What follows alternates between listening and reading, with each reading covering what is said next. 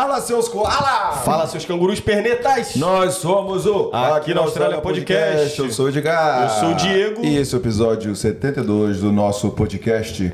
Muito bem-vindos, galera. Estamos a caminho de 100, hein? É, exatamente. Daqui a pouco, quando você é piscou, nossa- piscou já era. Quem Nossa viu, mentiu. meta. Bom dia, galera do Brasil. Boa noite, galera aqui da Austrália.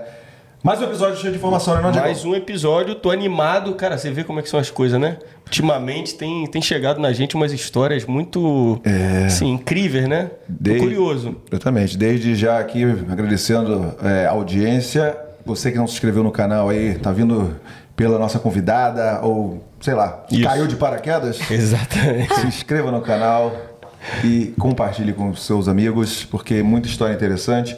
Hoje, um assunto é, exótico, que a gente também não sabe muito, mas a gente vai descobrir. E o que é o centro do, do, do episódio de hoje é saber que uma pessoa está morando em Perth, tem uma empresa top, top, e também é o orgulho da, da nação brasileira, né? Aqui Pô, claro. tá representando o Brasil muito bem aqui, né? É isso, a gente vai saber isso e muito mais, saber a história completinha, mas por isso eu já vou pedir pra galera, como você aí. bem falou aí, se inscrever no canal e também lá no nosso Instagram, ajudar a gente nessa caminhada rumo aos 12 mil seguidores. É, E além tá do mais, quem tiver tudo, mandar um alô também pra galera do Spotify, né? Muita é. gente ouvindo a gente no Spotify. Vem aqui dar um like no YouTube que ajuda É bastante a gente a ajudar a gente a dominar o mundo. Não é não, Gabrieliano? Pelo menos a Austrália. Pelo menos a Austrália, assim, né? exatamente. Muitas novidades chegando esse ano aí, É né? isso, é isso. Muita coisa boa vindo por aí. A gente não vai parar por aqui, não.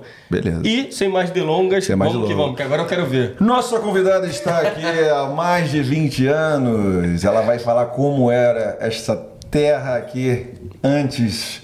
ne- ne- no- Antes da nossa presença. Antes da nossa presença, né? Antes Que já aí. vai fazer uma década já, né? É, a gente Daqui já- a pouco... Pois é, você principalmente, É, né? Fazer uma década já, pô. Então, mas vamos ver como é que era aqui 20 anos atrás, como foi a história dela, como tudo começou e como que ela fez para abrir esse business aí, como ela tem se relacionado com outros business e tudo mais. Então, com vocês, Dani Pokja! Meteu na Imbromeixe, hein? Acertei, Dani? Acertou, me senti agora. Fala, fala, fala pra gente certinho o nome aí, agora vindo da sua boca. Fala aí. Daniela Buksha. E é. é, é, é sueco, sobrenome sueco. Passei, né? É, Nota 7. acho que eu vou te dar um... Não, você é mais generoso. 7,5. 7,5, beleza. Tá bom, tá bom, tá Tá bom. ótimo. Né? Seja bem-vinda, Dani, aí Obrigada, ao nosso gente, podcast muito é, Muito, vibes. descontraído. descontraído. descontraído, Nossa, muito descontraído. legal. Tô sentindo o vibe de vocês. Nossa, super legal. Pa- Pois é. podcast garotinho. Podcast garotinho. É engraçado que a gente, porra, não tinha né, ainda tido nenhum contato, primeira vez que a gente está se vendo aqui pessoalmente, né? Sim. E você mora em Yanchep, que é um lugar bastante longe aqui da City, né? Sim. Pô, obrigado por ter dirigido esse tempo todo aqui para chegar e. Não é tão longe assim pra quem mora em São Paulo, no Rio de Janeiro, que demora o quê? É verdade. Então explica Entendeu? pra galera essa questão aí. Yanchep, onde é que é e quanto tempo para chegar aqui? são 65 quilômetros do centro de Perth. Um, tem agora uma extensão da, da rodovia, né? É, em breve vai demorar o quê? Tipo, talvez 50, 55 minutos para chegar lá, quando ficar pronta a extensão. E também vai ter o, o, o trem, né? O trem chegando até Yanchep. E eu já vou pedir desculpa pelo meu português, porque às vezes eu é, fica meio travado aqui, mas... Não, Você vai, ficar até melhor, assim. Pois é. Você falou 65 quilômetros, quanto tempo para chegar aqui? Ah, agora, De carro? De carro deu. Google Maps estava mostrando 50, e- 50. 50 minutos, na verdade. Lá em São Paulo é isso aí também? Pô, São Paulo piora, né? O Rio. Um pouquinho deve- só. É, nossa, quando trava, trava. Você fica duas horas para ir, dependendo de onde você mora.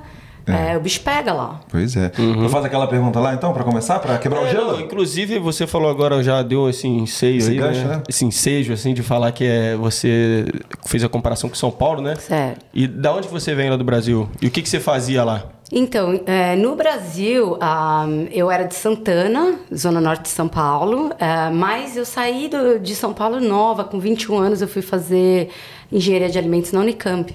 E eu morei em Campinas por ah, oito anos. Deixa eu fazer uma pergunta. Existia o Semalim nessa época, não? Como? Semalim, existia isso, não? O que, que seria Você isso? fez engenharia de alimentos, você Fi- disse? fiz, é. Boa. Um que congresso legal lá de Unicamp. É. É, eu, tô, eu me formei em 2001, né? Então É? faz um tempo. já. É. Nossa, O que, que era isso aí? O que, que era isso aí? Ah, coisas do, do passado, né? Chopada. É, tipo, uma- tipo um congresso de engenharia de alimentos lá da Unicamp, Sei. que eu participei algumas vezes, era bem Ah. legal, tenho cara, muito boas lembranças de lá. É. Eu estou perguntando. É, congresso o de engenharia de alimentos. Não, você aqui é um congresso cara- de um cara- engenharia de alimentos. O cara Ah. bem relacionado, né? O cara que. Conhecer gente de todo lugar do Brasil, Sim, né? sim. É bem legal. É. Ficava com- acampado lá no ginásio e Ah, tal. nossa, o Unicamp é muito social, entendeu? Like, você estuda muito, É. mas também tem uma parte social bem legal. Boa. Desculpa te interromper. Imagina, vai Bom, fundo. vamos lá. Você, Não, você vai fez lá. então engenharia de alimentos lá no Unicamp? Sim, fiz. um, eu demorei um pouco para me formar, fiquei grávida no, no meio, essa história toda aí. Mas fiz lá, estudei com os top, sabe, engenheiros de alimentos, top cientistas. E, e eu adoro ciência, eu sou um- uma nerd, uma B-nerd.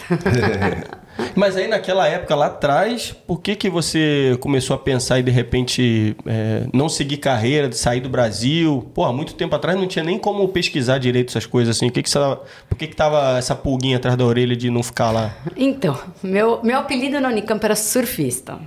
Porque eu comecei a surfar bodyboarding quando eu tinha 13 anos, por aí. E eu era, nossa, passava horas no mar. hum, Tem um monte de sun damage, por isso que, né, parte da nossa história aqui e tal. E hum, ah, cortando a história longa, né, eu conheci meu marido que queria vir para a Austrália. Falei, opa, quando que a gente faz as malas, né?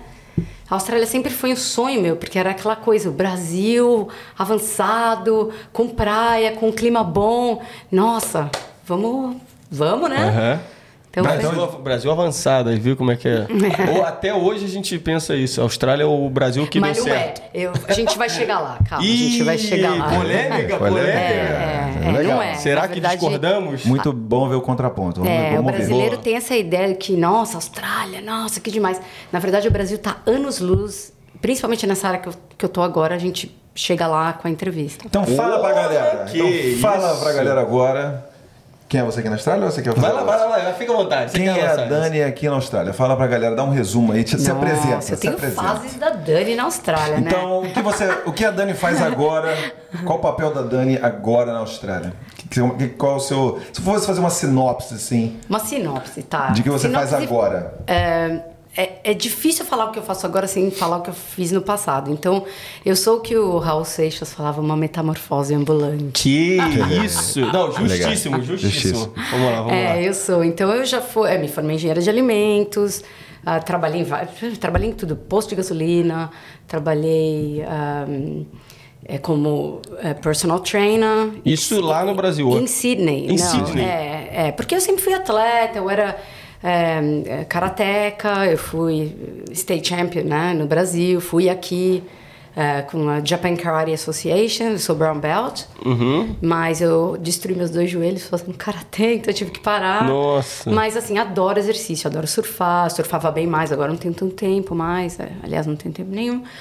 Ahn, mas é, por causa disso, eu, eu trabalhei por 10 anos como personal trainer. Eu trabalhei em algumas áreas de food service, ah, mas nunca trabalhei. Agora eu estou tendo eh, oportunidades de trabalhar com alguns cientistas na University of Western Australia. Uhum. Mas eu acho- UWA. é. Aham. É, não agora no momento, mas no momento assim, o que eu, que eu seria é, óbvio, apicultora, é, é, formuladora cosmética, é, um cosmético diferente, na verdade é uma coisa mais ou menos que dá até para comer, mas não dá. Sim. Entendeu? Então é uma, uma Entendi. coisa diferenciada. A gente vai fazer todo esse. não assim, Não se preocupa, não. A gente vai fazer toda essa linha do tempo aí pra galera saber como você chegou nesse Sim. Uhum. apicultora, né? E a desenvolvedo- desenvolvedora de, de produtos e tudo Sim, mais. sim. Mas é só pra galera entender quem é você aqui, pra gente dar o pontapé inicial do, do podcast. Sim, eu entendeu? sou uma surfista beekeeper. Mas o surf tá meio paradão no momento. Uma surfista apicultora. É, mais ou menos Muito por aí, é. Então, beleza. Então, é, é engraçado, porque quando a gente pergunta quais foram as motivações Uhum. de, de vir para a Austrália, galera já fala, ah, primeiramente eu pensei no Canadá, primeiramente pensei, só queria sair do Brasil e tudo mais. Você não. Vocês, né, você e seu marido quiseram vir pra cá diretamente. A Austrália sempre esteve na cabeça. Sim. Seria por causa do, do surf, não? Ah, não, porque meu marido é sueco e ele. A Suécia é um país muito duro, né? Ah, os invernos são frios e não só frios, mas são muito escuros também. Então, a, a- c- tipo, a claridade vem 9 horas da manhã, quando é duas da tarde já tá escuro. Então ele, ele não queria morar num país frio. Então o Canadá não estava fora da. E ele morou em Perth quando ele tinha 20 anos. E a nossa primeira ideia era mudar para Perth inicialmente. Mas aí o Bubble, ele, é, ele trabalha na área de informática. O Bubble naquela época, sort of burst, né? Explodiu, não tinha mais emprego. Aí ele falou, na, na última hora ele falou, nós vamos para Sydney. Entendeu? Foi por isso que a gente saiu do Brasil com as crianças pequenas, moramos na, em Estocolmo por cinco, seis meses. Então, beleza, vamos só fazer o overview aí de como você era no Brasil. Era surfista, é, engenheira, o que mais? Karateca, lá também. Karateca. ah, e mãe, né? Eu saí do Brasil já como mãe de duas meninas. A gente saiu do Brasil, a Nina tinha dois anos, a Lisa tinha três meses. Então você foi lá pra Estocolmo. Uhum. É, antes, preparação pra vir pra cá? Sim. Ah, entendi. Sim, porque Vocês nós- decidiram. É, nós ainda estávamos esperando pelo visto, porque quando eu fiz o X-ray, né? O X-ray? Raio-X? Raio-X. Sim.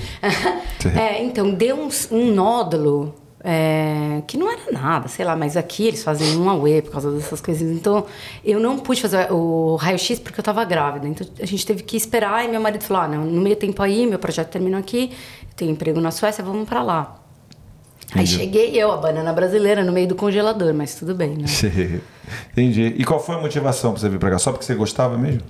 Do- Sim, meu marido falou. Ele falou: Você gostaria de morar na Austrália? Eu falei: Ok, quando que a gente vai fazer as malas aí? Já... Então veio por ele.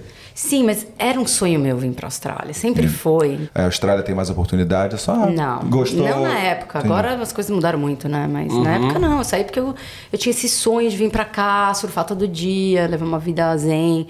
Eh, todo mundo falava que o povo aqui começa às nove, termina às quatro. Tudo isso mudou, galera. Então, Qual- mas você acha que mudou aqui isso bastante, assim? Porque eu não sei, talvez tenha evoluído um pouquinho com relação à época que você chegou, né? Mas eu até ia fazer um paralelo que você falou da. Eu acho que o australiano ele ainda tem um hábito assim um pouco diurno, assim. É até parecido com esses países que anoitece cedo. Você vê, 5 horas da tarde, pelo que a gente assim sabe, né?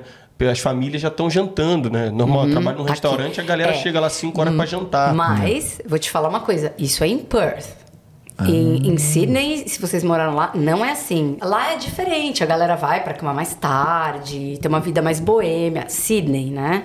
Aqui não. Aqui tem vários fatores porque a galera é mais diurna.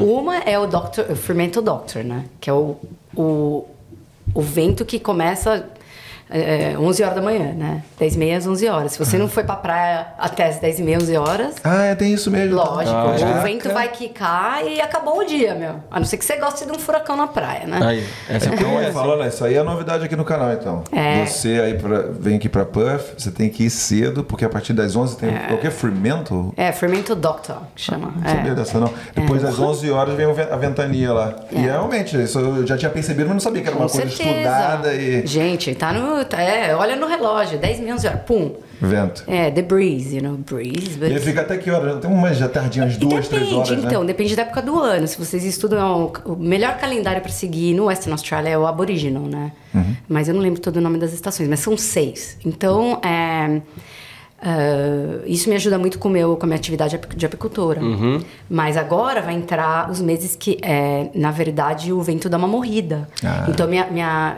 a minha época favorita em Perth começa agora, tipo em março, vai até junho, meio de junho. Aí varia um pouco, né? Porque o global warming, né? Sim. Zoou tudo. Caraca, essa informação aí, é novidade do Tem nada canal, a ver né? com o vento. Não tem nada a ver com temperatura, tem a ver com o vento que você Vento. tá falando agora, né? Isso, vento, direção do vento. O vento aqui eu falo que é bipolar. É. É eastwards ou westward, nada no meio. Mas tem alguns lugares que você pode evitar, uma- se você quiser ir pra praia, né? Evitar esse vento mais forte, né? Hum. Um Cottesloe, um Cottesloe, de repente, não? Olha, a, a, a, a, a- a costa aqui é bem exposta, né? Então tem alguns lugares que Dá pra fugir, dá uma mas- curvinha assim. É, eu acho que é mais south ali perto de Rockingham. Ah, sim, É. aquele. Tem, é, point, tipo, não sei o quê. É, onde eu tô não, venta mesmo, não tem. Não tem como, né? Uhum. Não, legal. Então, vamos ver. Quando, quando você chegou aqui em Sydney, quais foram as primeiras impressões? E qual foi o ano que você chegou? Eu cheguei em 2001. Ah, as mulheres usavam fralda na praia. eu, eu causava furor com o meu biquíni brasileiro, que não é fio dental. E ah, era assim, a Austrália era ainda meio fazenda, né? Isso eu tô falando Sydney. Eu me mudei para um lugar que chamava North Narrabeen, que tem altas ondas, quem quiser surfar pode ir lá. Só que os locais são meio, meio casca grossa, né? Coral e tal. Mas eu era amiga de todo mundo, então tudo bem, né? Ah, Agora... Caixa grossa em que sentido? Eu pensei que era. Eles são bem locais, né? Tipo, Hawaiian style, assim, se você... Você fala até de comunicação, de se... Ah, sabe, aquele localismo, né? É, Ah, não na deixa ninguém entrar. É, tipo, Entendi. é deixa... mas- preconceito? Chega a ser preconceito assim? Não, ou eles é acham que de. eles são dono da praia, né? Mas Ah, como eu, eu era amiga da galera, comigo tudo bem, entendeu? Mulher, já, you know, ninguém liga. Deixa entrar. Para meu marido era o que eles chamam aqui de FIFO, né? Hum. É, Embarcado, de- mas sem estar embarcado, né? É, tipo, eu passei num cálculo de 12 anos na Austrália, é, eu fiz um cálculo que ele ficou seis anos fora. Caramba. É. Meio a meio, né? É, viajando, porque ele Caraca. trabalhava para uma empresa sueca ainda, então ele tinha que viajar muito, Southeast Asia, é, Singapura, países ali da Ásia, voltava muito para Suécia. Sim. Então eu fiquei meio mãe solteira, assim. Uhum. Mas tudo bem. Não, e, e você falou que ele ganhava um salário legal e tal, Uhum. mas mesmo assim você fazia o teu, teu corre, né? Você trabalhava. Não, e então, eu não trabalhei no começo com as meninas, porque realmente a vida de mãe na Austrália é bem.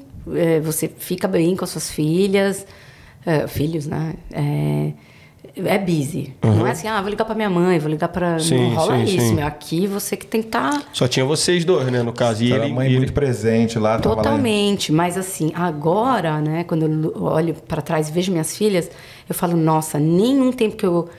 é, não é tempo jogado fora, porque eu vejo que tem uma ansiedade, da- principalmente Sim. das brasileiras, assim, ah, eu tô jogando meu tempo fora, ficando com minhas filhas, indo no parquinho, coisa chata, eu preciso trabalhar. Porque as brasileiras são bem empreendedoras, trabalhadoras.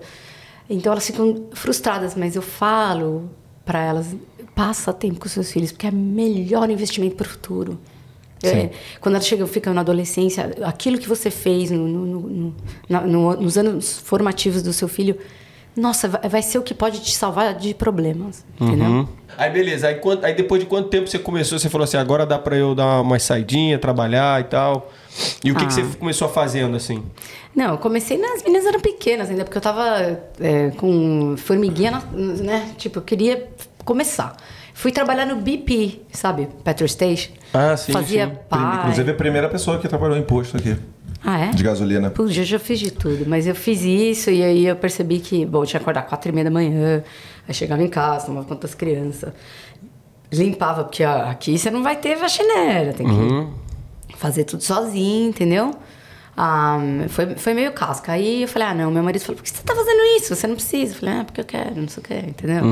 Mas aí eu parei, aí eu comecei, eu fiz meu Cert 4, Cert 3 um, Fitness, né? É, que, é, que é o que precisa para dar aula aqui. Sim. Que na verdade é um curso técnico, não é nem um curso universitário igual no Brasil. O brasileiro, em termos de educação física, eles têm uma educação muito mais. A não ser que uh, a pessoa aqui tenha ido para uma universidade, né? Mas a educação no Brasil, na minha opinião, é muito mais extensa. É, a gente comentou algumas vezes aqui, a gente trouxe alguns personal trainer, é, foi o Gui e o, e o Saul, né?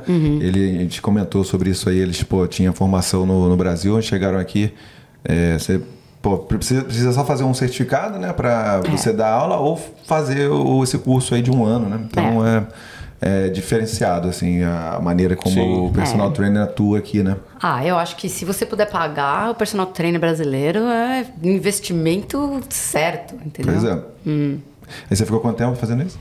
Fiquei 10 anos. Aí do nada você falou assim, agora quer saber? Eu vou pular pra apicultura.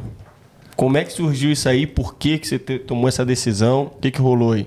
Então, quando eu tinha 19 anos, eu fui no cinema e assisti um filme que chamava é, é, é, Fried Green Tomatoes, Tomates, Tomates Verdes verdes Fritos. o cara conhece. É, é um filme maravilhoso. Acho que todo mundo tem que assistir esse filme. Então, teve uma cena que a. É, Edith Threadgood, é, esse era o nome dela. Ela, ela coloca a mão dentro de um, de um- de um tronco de árvore e, e tira um honeycomb, né? Uma, Favo de mel. isso. E eu fiquei, eu fiquei assim, ó, hi- hipnotizada com aquela cena. Eu falei, eu quero fazer isso um dia. E eu tinha 19 anos. Mas ficou na minha cabeça. Eu sempre gostei de inseto. Eu tinha uma obsessão com inseto quando era pequena. Eu colecionava lagartixa. Minha, eu deixava minha mãe pirada, porque eu levava tudo pra dentro de casa. Eu achava tão bonitinho aquilo. Era tão legal. Eu era aquela criança pentelha que gostava de bicho, meu, vai entender. Brincava de Pokémon, né? De. Colecionar lagartixa, eu nunca tinha ouvido Ah, falar. né? tinha coleção de lagartixa, Ju- Jurassic Park miniatura. Boa. Aí beleza, aí você viu lá a cena do filme e você falou assim: caraca, eu quero fazer isso aí. Eu fiquei assim, hipi- eu nunca esqueço que eu fui hip- hipnotizada. Falei, como que uma pessoa consegue fazer uma coisa dessa? Uhum. Então, aquilo acho que ficou no meu subconsciente, entendeu? Sim, sim. E aí você foi caminhando, te- teve as outras profissões no meio do caminho. Sim, sim. Mas aí teve uma hora que deu o clique. Quando que foi o clique, Então, assim? em 2017 nós mudamos para Perth e a razão principal foi porque Sydney Northern Beaches começou a ficar muito uma cultura muito assim, ai, de elite, uma, coi- uma coisa meio assim que perdeu meio sentido e muito busy, né? Muito cheio de gente. Ah, demorava, coisa que demorava cinco minutos começou a demorar 20. Eu falei, ah, tem tanto mais espaço lá do outro lado da Austrália. Em 2007 nós viemos para Perth a primeira vez. 2000 2007. 2007. Sim. E na época, os preços eh, de, de residências aqui eram, eram mesmo que, que Sydney. Ah, Porque era? Do aqui, bom. pertence, é baseado na mineração, a economia, né? Uhum. Então, tem os ciclos de mineração, como mineração é mineração, né? Eh, na época estava bombando, então foi o boom da mineração, um dos Sim. primeiros, né? E naquela época, eh, aqui, eh, os preços eram... E eu achei lindo, eu fiquei hipnotizada. Eu fui para Rocknest Island, eu falei, nossa, mas por que, que eu não mudei para cá antes? A gente voltou para Sydney e esquecemos, entendeu? Mas eu adorei, eu fiquei encantada com Perth.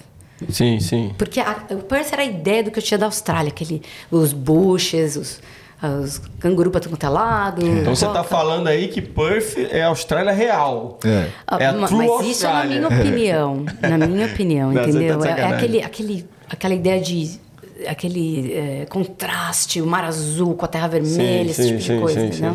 É. não, faz sentido. Eu também. Não sei, o Ed já foi lá pra cima já. É, ele mas tá eu, devendo ainda, né? Até por, essa questão que você falou de ser mais multicultural, acho que vai, vai mixando um pouco as. Você tá falando lá pra cima, É. no outro lado. Funda- É, é, lá pra cima do outro lado, é Do outro verdade. lado, é. Acho que aqui é, ainda tá um pouco. Aqui é mais nativo, né? Isso. Aí você veio pra Perth, você curtiu pra caramba, você voltou pra lá e depois teve a chance de vir pra cá definitivamente. Cansou de Sydney, é isso? Ah, eu adoro Sydney, acho mó barato. Balada, do outro lado, nossa, é, é top. Que Então- também, pô, muito mal. É, aqui tem umas baladas, mas você tem que estar preparado, mas assim. Foi irônico. É. tem, tem, tem, mas tem que né, fazer o- uma Não, tem né? balada, você pode fazer sua própria balada com a sua galera e tal, é, mas é. Inclusive, meia-noite, os caras tão. A gente fica até feliz quando é uma, duas da manhã. Nossa, uma, duas da manhã. Acabou. Nossa, é, a vida aqui é difícil. diferente, mas eu gosto, porque você acorda cedo, entendeu? É uma vida mais saudável, com Uhum. certeza.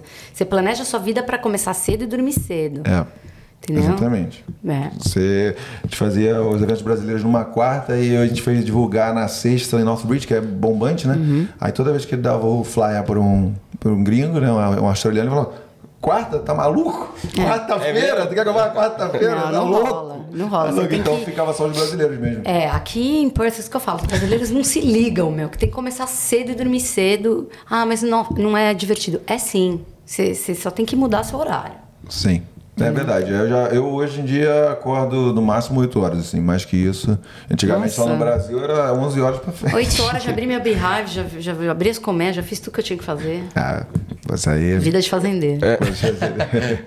mas beleza, aí você então gosta de Sydney pra caramba, mas preferiu vir pra cá pra ter um outro estilo de vida. Não teve Sim. nenhum, não teve nada assim, um fator principal bem específico, não. Você só veio e. A Nossa filha não estava se dando muito bem na cultura de lá. Uma das no- nós temos duas, né? Então ela, a gente veio pra cá e, e perguntando para ela se gostaria de tentar morar lá. Ela, ah, sim, com Ah, tá. certeza. Então É, foi um dos motivos, assim, que ela não estava curtindo. E a gente realmente gosta muito de Perth. É uma vida mais tranquila, entendeu?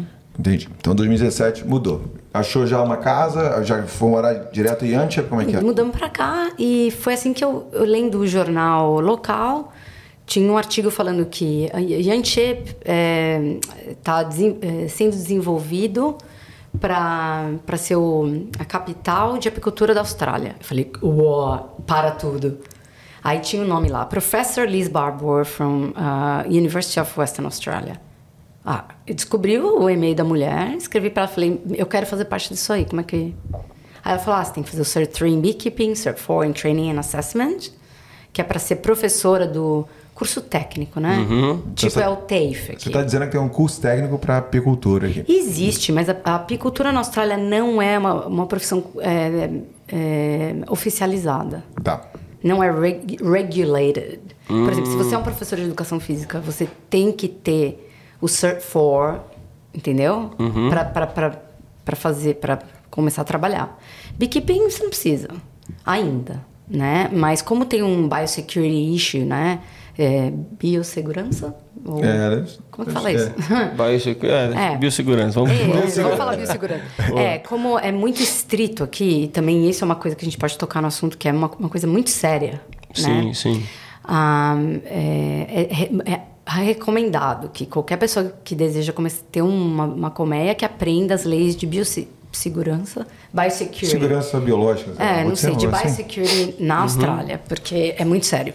Muito sério. Sim toda a questão de ecossistema, né? E cada vez mais a gente vê, principalmente nas, nas front, é, no aeroporto, como é que fala? Border Security. Border Security. Nas fronteiras, né? De, de, você. Eles controlam agora, né? Até o teu sapato se está sujo ou Com não. certeza, eu falo isso. É. Né? Porque antigamente a gente tinha a questão de alimento, né? Se fosse um alimento não tratado, ele já, pô, você trouxesse para quê? Goiaba. Goiaba, é. não, por favor, não tragam nada disso é. para. Eu pô, falo por que, que você não falou isso para mim antes? Fala pra mim antes. Agora, agora o brasileiro fala, trouxe mel da, da, da, trouxe mel do Brasil. Por favor, não façam isso. Vocês põem a indústria de apicultura da, da, da Western Australia em perigo. Sim. Existem doenças que o mel pode trazer. Ah, mas eu vou comer tudo. Não interessa. Tem um esporo que pode causar, pode sair do outro lado do seu corpo. Caraca. e pode entrar, com certeza, na, nas colmeias e, e causa um.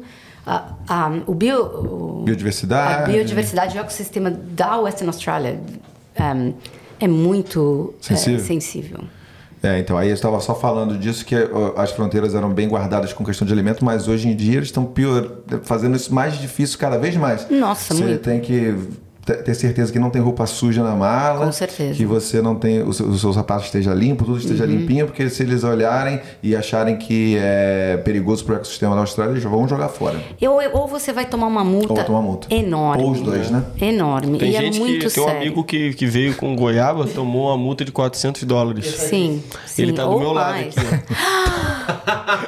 oh my God, sério. Não, eu esqueci, eu esqueci. Eu mas, trouxe para comer no avião, mas eu esqueci. Oh, mas aí eu dei, na verdade, é, eu fiquei chateado porque eu, eu dei, tentei jogar fora, mas aí já era tarde, eles não deixaram jogar fora o e cachorro me cobraram. É. cheirou? É, então, eu dei antes. Só ah, que aí tá. ele falou, ah, já, já passou daquela ah, aquela porta ali, é. não tem mais como. Eu aconselho é o seguinte, eu trouxe mel do Brasil por motivos científicos, tá? Então, é, eu declarei, Isso. né? E eu expliquei para ele, esse mel é, né, vem embalado, provavelmente foi aquecido, e não tem, porque não sei se vocês estão a par do que aconteceu no, nos, eh, no outro lado da Austrália. Não, fala pra gente. Então, tem um biosecurity threat, né? Um, um, uma ameaça. Uma ameaça, exatamente, que é o Varroa Destructor, que é um, um ácaro. Esse ácaro, ele causa o que chama de desordem... É, é, CCD, em português. Desordem das colmeias. É. Colony, simplificando, é, simplificando é isso. Colony Collapse Disorder, desordem da cola, do colapso das colmeias. Então, o que, o que aconteceu, o que tem acontecido nos últimos 10, 15 anos, os apicultores não entendem porque, de repente, as abelhas vão embora. Entendeu? E hum. coloca todo o setor agroeconômico de agricultura em, em perigo. Porque 80% mais ou menos do que você come vem de polinização feita por abelhas. Entendeu? E em cada lugar do mundo, as abelhas têm que ser mantidas de jeitos diferentes. Por exemplo, em, em países de, de clima frio, tem urso, aqui tem cobra. Aqui... Então, cada lugar tem uma, uma, um requerimento diferente. A Austrália, Western Australia, é a última população de abelha do mundo que não tem o varroa destructor. O nome dele já fala, ele destrói. Entendeu? E ele é um dos, um dos motivos da, do, de, dessa colônia, do colapso das colônias. De ter tanta proteção também nessa. É, isso é uma coisa muito triste, porque se, se acaba- as abelhas começarem a de, de, de- decline, né, em, em número, Fugir. Ah. é, a gente vai estar com problema para segurança alimentar. A gente tem muitas boquinhas para alimentar. E- então, às vezes, é, eu já, às vezes me, me deixa meio chateada quando vegan, como é que fala isso? Veganismo, Vegano, né? é? Que geralmente os veganos bem informados sabem que eles, eles, eles apoiam o trabalho do apicultor porque eles sabem que as abelhas, principalmente aqui, eles precisam de apicultores. Porque muita gente não sabe disso. Isso é uma coisa curiosa. A abelha Apis mellifera não é nativa da Austrália. Ela é introduzida. Igual eu, igual você. A gente não é, nós não somos nativos daqui. Imigrantes. Imigrantes. A abelha também é imigrante. Ah, mas vou mandar a abelha embora. Você vai mandar você embora? Ninguém vai mandar embora. A, a- a população cresceu, nós precisamos do, do maior colaboração possível de polinizadores para assegurar segurança alimentar, comida para todo mundo. Então você está dizendo que não tinha abelha aqui ou tinha uma outro tipo de abelha? Não, existem mais de 2 mil Espécies. tipos de Ah, tá. abelhas. Eu, sou, eu sou obcecada por uma que chama ehm, Blue Banded Bee. É uma abelha com listrinha azul. Pô, E ela linda. tá em tudo quanto é lugar aqui. Conta aí pra gente. aí, Consegue aí, Gabriel, conta aí. Blue Banded Bee. Blue Banded Bee. É, chama Amegila cingulata. Caraca. São lindíssimas. Elas são top model do mundo da apicultura. E tem aqui. Tem aqui, mas elas não formam colônia. Elas são abelhas solitárias. A, a maioria são solitárias. Tem a Dawsone. o Gabriel, Gabriel tá botando na tela aí pra gente agora. Já tinha botado antes, cara. Ah, Elas já tinha são- colocado. tem a tem a Dawsone que eu acho que é mais pra cima. Eu, eu sou amiga de uma de uma cientista de abelha nativa e ela é bem ela é bem exótica. Ela chama The Bee Babette. E ela é super legal, ela passou por aqui na Austrália por um tempo. Ah, o trabalho dela é maravilhoso. Então, assim, com o nosso business, a gente quer chegar num nível que nós queremos é, apoiar essas é, organizações para segurança alimentar. Ah, então, é isso. Eu não sei se eu falo agora, se vocês querem chegar lá. Então, você- essa questão aí dos veganos aí, você. ah, Será? Não sei, né? Pode Uhum. me corrigir se estiver errado, mas não, não rola de vez em quando alguns conflitos, assim, até por falta de informação. Exatamente. Eles acharem que o. que a gente está maltratando das Isso, abelhas. isso, isso. Eu cuido das minhas abelhas igual eu cuido do meu cachorrinho. Entendeu? Minhas, minhas filhas dão risada. Tá chovendo. Lá vai a mãe lá, ó. Ver se elas estão cobertas. Lá vai a mãe ver se elas estão com frio. E todos os apicultores que são sérios aqui fazem a mesma coisa. É, é, é- é lógico que às vezes você tem que sacrificar uma ou duas em prol de- do, do benefício da colmeia toda. Porque a colmeia é um macro-organismo. Você não pode olhar uma abelha por abelha, uma por uma. Você tem que olhar o welfare, né? O, o, O bem como- da, da com- como se fosse uma como comunidade, um todo, assim, né? Entendeu? Então as abelhas aqui elas precisam do apicultor por vários motivos. Uma, as abelhas podem virar peste aqui. Então você tem que tomar conta das colmeias para evitar a swarming, né? Que é elas saem, elas, elas a, a- a população se divide e elas começam a entrar em árvore. Várias, várias vezes você vê árvore, abelha saindo, entrando. Aquilo é uma colmeia é, feral. Ela não é nativa. Estrangeira, uma coisa Exatamente. Aquilo lá acaba ficando o que eles chamam de nuisance, né? É, não é para estar ali. Ali é para estar morando um, um passarinho nativa, para estar morando abelha nativa, não é para estar morando abelha de, de mel. Então a abelha de mel tem que ser é, gerenciada pelo apicultor. O apicultor tem que extrair mel para criar mais espaço para a colônia estar sempre em controle. Tá? Então as pessoas falam assim: ah, o apicultor ele só pensa no benefício deles, é, mas é, é, o povo não está pensando na, na segurança alimentar, né? Que é importante. Não adianta a gente é, não tomar conta das abelhas. Então você recebe bastante reclamação, assim. Você recebe gente Não. fazendo lobby ou pra. Às vezes eles acham que por falta de, de Informação. informação, né, que o apicultor é um, matador das abelhas. Ah, entendi. No caso, no caso, a apicultura aí, você pode ser considerado parceiro, né? Parceiro das Exatamente, abelhas. eu não né? conheço um apicultor que não gosta de abelha. Todos são, querem o melhor para as colmeias, querem que as colmeias tenham- estejam na maior. é, Uma mansão de luxo para as abelhas. Com certeza! Elas estão lá penduradas no galho quando. em- chega setembro, o tanto de telefonema que eu, que eu recebo, vem, por favor, vem aqui pegar minhas. As abelhas estão. Elas fazem um, um cacho de uva, assim, né? Não sei se vocês já viram isso. Elas swarm. Elas ficam numa bolinha assim. E as abelhas que estão em fora da bolinha, elas estão procurando um lugar novo para morar. E isso é um comportamento da, da abelha. O apicultor ele tenta em, fazer evitar esse tipo de coisa, controlando a população. Mas esse, esse tema começou você falando de que você trouxe do Brasil mel. É, para os científicos, Uhum. É, é, pra, sei lá, para estudar. Você conseguiu entrar? Você teve. É, eu declarei, Declarou e tá tranquilo. conversei com o oficial da bi- biossegurança e expliquei para ele, olha, isso aqui foi um mel que já é tratado e tal, né? E entrou tranquilo. Sim, sim, eles deixaram. Tem, tem- acho que é, é, abaixo de 100 gramas, uma É. coisa assim. Mas declarem, não entrem sem declarar. Inclusive, a dica agora, dica de Gabombeira, aprendi agora nas últimas viagens internacionais que eu fiz. Gente, seguinte, você tra- se vocês estão trazendo comida, qualquer coisa que seja de madeira, qualquer coisa assim, declara, declara. Declara mesmo se você sabe que pode entrar. Sabe por quê?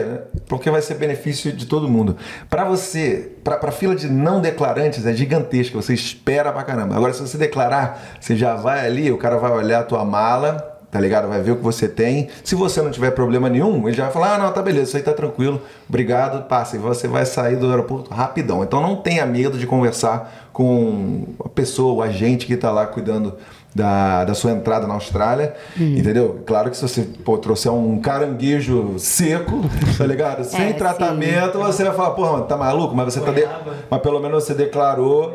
Uma goiabinha? Goiabinha, É. Goiabinha É uma não fruta. rola. Ah, geralmente seeds, né? Como é que fala? Sementes também Semente não? não pode. Semente. Não. Então faça isso aí, ó. De repente você vai sair mais rápido, vai encontrar sua família, seus amigos mais rápido. Com Mais- certeza. Entendeu? Eu, eu fiquei curioso para saber um pouquinho da tua rotina.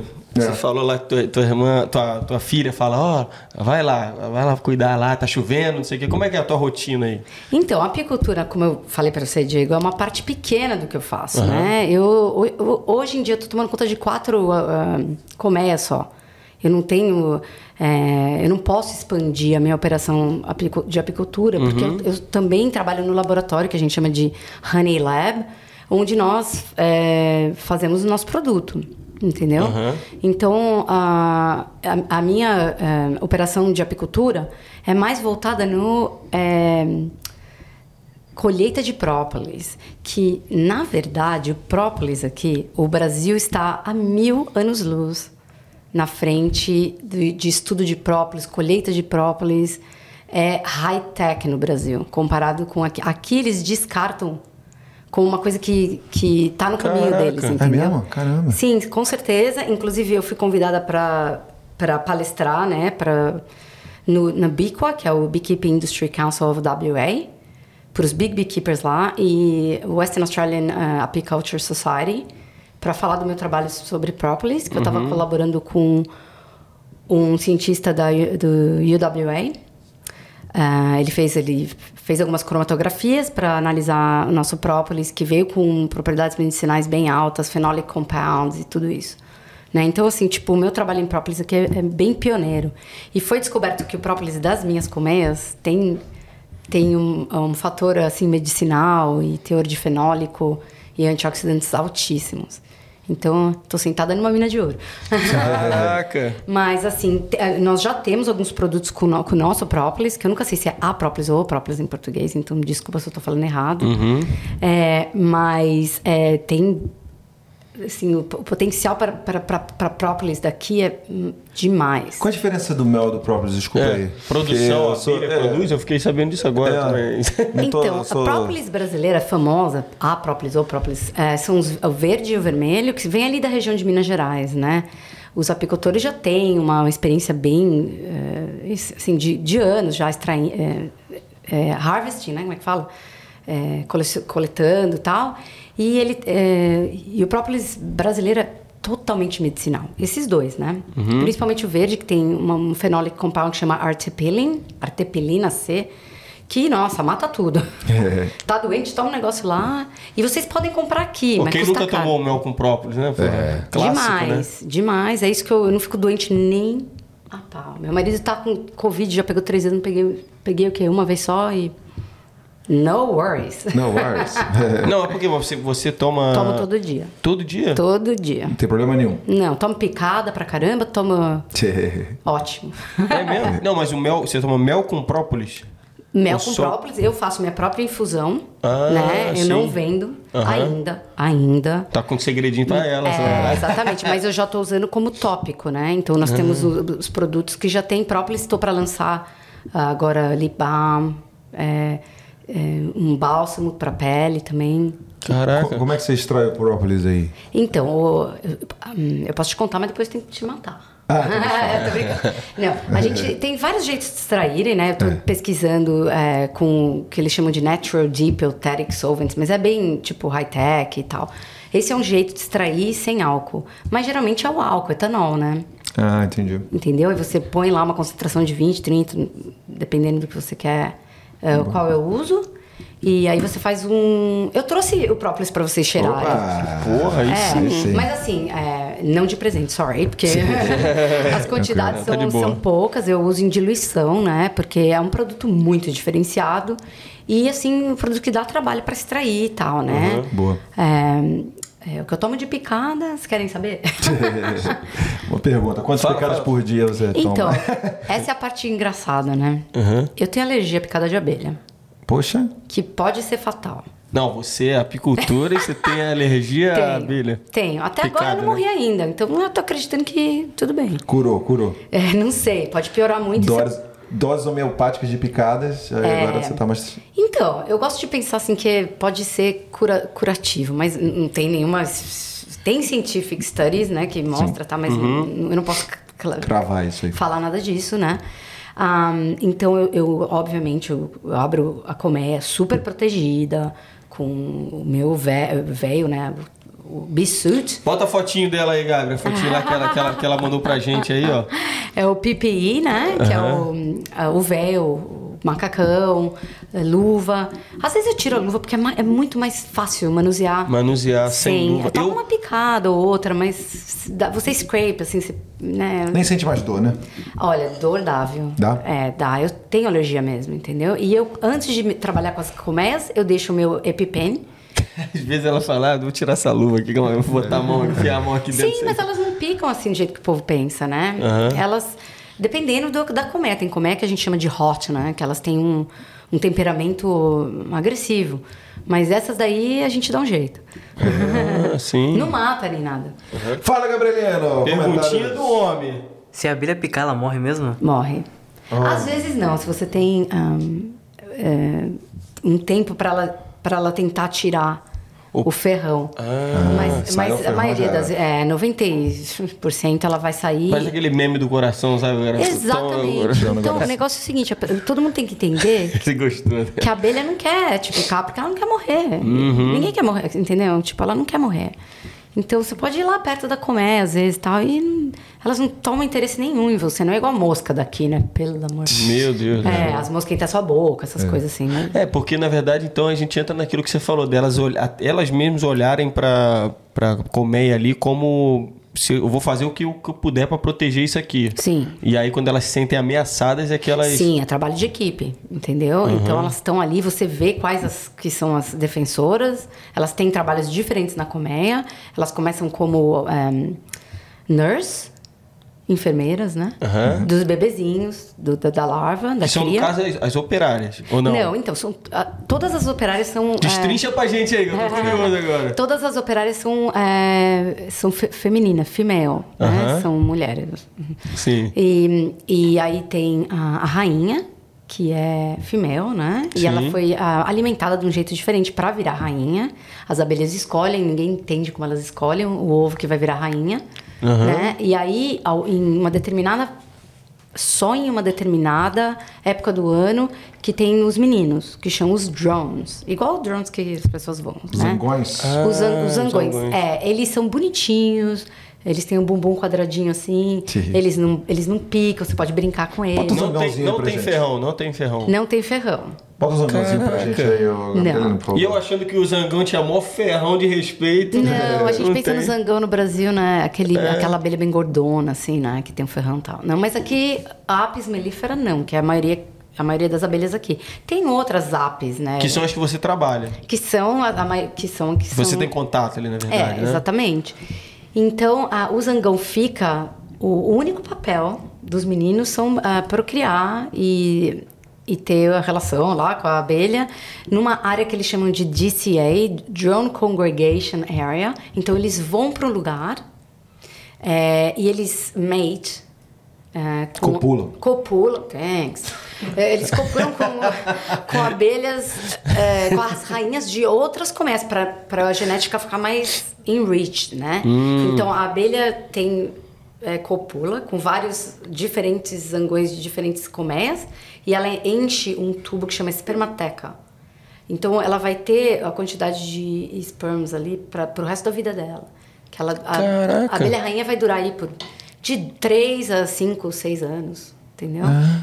Pô, não, e, e o resto das abelhas normais? A abelha rainha, 3, 5 anos por aí. Uhum. E as abelhas normais? De 6 a 8 semanas, ou até menos, porque elas realmente elas trabalham até morrer. Elas trabalham Operárias zonas. Caraca, mano. É, elas trabalham muito. Então, é impressionante o que você consegue ah, ah, observar as abelhas trabalhando e trazer assim para sua vida. É uma coisa muito legal, Filosófica.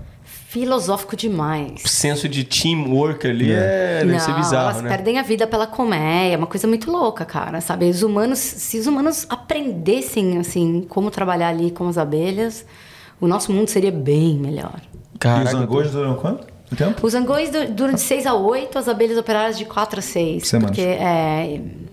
Isso aí tem a, tem a ver também com a estação do ano ou não tem nada a ver? Tipo assim, duração, expectativa de, de vida, assim? Tem, tem, né? Quando tem tá uma mais quantidade, frio. quantidade de mel, por exemplo. Chega tipo maio, assim, eu já não pego mais mel das colmeias porque eu vou deixo o mel para elas. Na verdade, aqui segredinho para vocês, eu Uhum. não gosto de é, colher mel.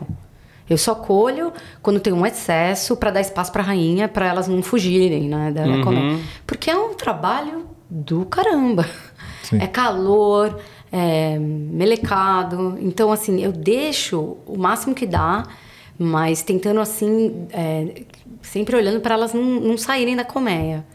Entendeu? E também porque eu quero que elas produzam mais própolis. Para produzir própolis, elas têm que, elas têm que ter o instinto de, de proteger o mel. Entendeu? Entendi.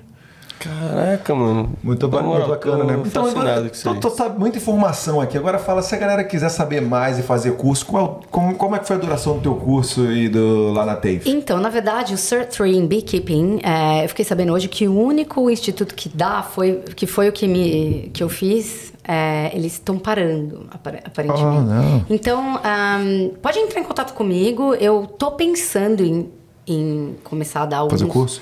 Cursos, né? É, mas eu sei onde tem, se, se, se a pessoa quiser né? aprender. Não é difícil, tem que ter uma noção de biossegurança e res- é, que a gente chama de é, apicultor responsável.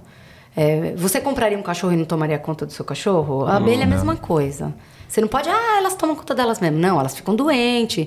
Você tem que ir lá limpar. é, você tem que ajudar o trabalho delas, não interferir. Entendeu? Uhum. Então, se quiser aprender, você tem que ter paixão e o pré-requisito é você ter esse Sim. senso aí Sim, de eu, exemplo- tratamento e respeito aos animais. Exatamente. No momento, eu acho que se alguém quiser ser apicultor aqui, eu posso falar de- daqui, certo? Sim, no outro sim, resto sim, do mundo claro, eu não sei, claro. no Brasil eu não sei, não sei das leis, porque as leis daqui que, eu, que são as que eu entendo, entendeu?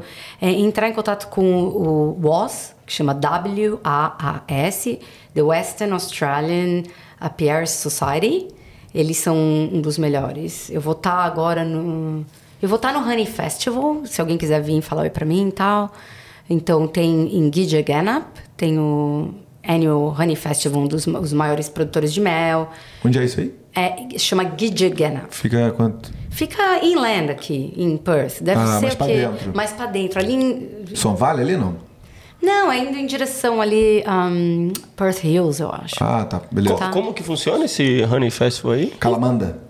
Mais ou menos por ali. Boa. Tá ali do Bickley lado. Valley ali. Isso. É, chama, é só Google Honey Festival Perth. Deve ser interessante aí Eu vou galera. tá lá. Se a gente tiver Meteu- de lá, boa, uma passada dá lá. Sim, lá. por favor, vão lá. Eu tenho, entendeu? O- os beekeepers daqui são multi-generation, né? Eles, eles começam a beekeep quando eles são pequenininhos. famílias. Então eu trabalho, inclusive a gente tem business, né? Com uma das marcas que estão agora no supermercado, available, de beekeeper sério, que leva o trabalho deles muito a sério, entendeu? Uhum. Então eu só trabalho com gente que é legal e que trata bem das abelhas e é isso aí. Sim, não, vocês, você é gente boa e o pessoal lá também deve ser. Vocês até devem receber também dois curiosos que não sabem nada lá, né? Se a gente Ah. aparecer lá, né? É, é no De domingo?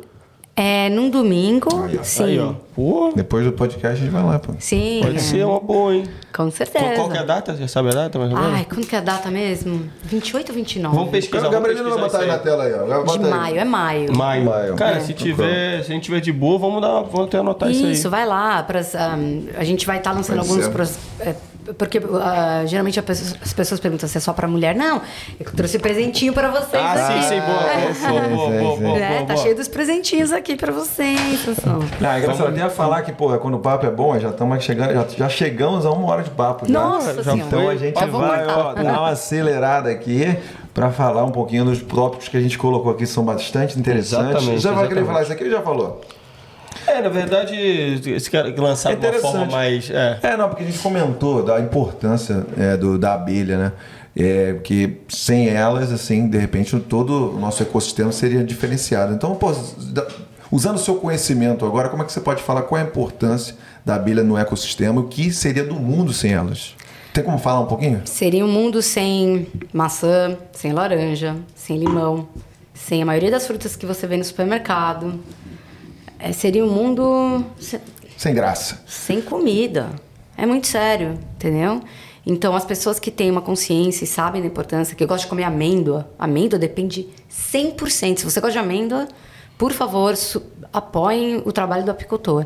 O trabalho do apicultor na, na Austrália é extremamente importante para a sobrevivência da abelha, da apis mellifera. Então, vegano, não interessa. É, se não quiser comer mel, tudo bem, mas sempre apoiar Pra, porque 80% da, da alimentação vegana depende do, do trabalho de polinização. Ah, entendi. a Eu frutas, verduras. Frutas, verduras, muitas, tomate, entendeu? É tudo polinização. Não só da apis mellifera, tem outras coisas que polinizam. Tipo, a, a gente conheceu a, a Lena McTiernan, que é a, a ministra da Agricultura, não sei se ela ainda, mas ela totalmente apoia a nossa, a nossa marca. Ela, e ela falou: é, se, se as abelhas entrarem em colapso, a gente tem um plano. Eu falei: qual que é o plano? É fazer apicultura com blowflies.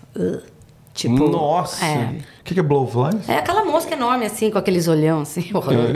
É, então a gente vai, entendeu? Tem outros polinador, polinizadores, mas não tão eficientes como a abelha. E outras abelhas também é, são importantes. Desculpa a ignorância aqui do cara aqui. Você falando isso aqui, tudo bem, legal, mas eu não consigo entender como é que isso acontece. Então você vai falar que a abelha vai na florzinha e tal, faz o trabalho dela, e quando ela tá voando, cai lá o pólen e tudo mais, e ajuda na, na, Sim, sim.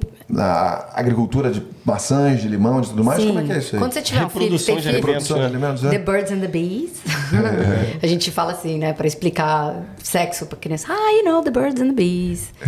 Porque eles, a flor, para polinização, ela precisa do, da- do fator do inseto ali, né? Para as plantas fazerem sexo, precisa do polinizador. Ah? Nem todas as plantas são assim, por exemplo, ah, trigo não é.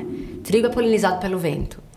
Entendeu? Mas Uhum. a grande maioria do supermercado. Acho que o Willis teve uma experiência que eles fala- eles falaram: se não tiver polinização, o que, que você vai achar no supermercado? Eles tiraram mais de 80% da, das comidas da prateleira. Era assim que você ia fazer a sua compra. Sim.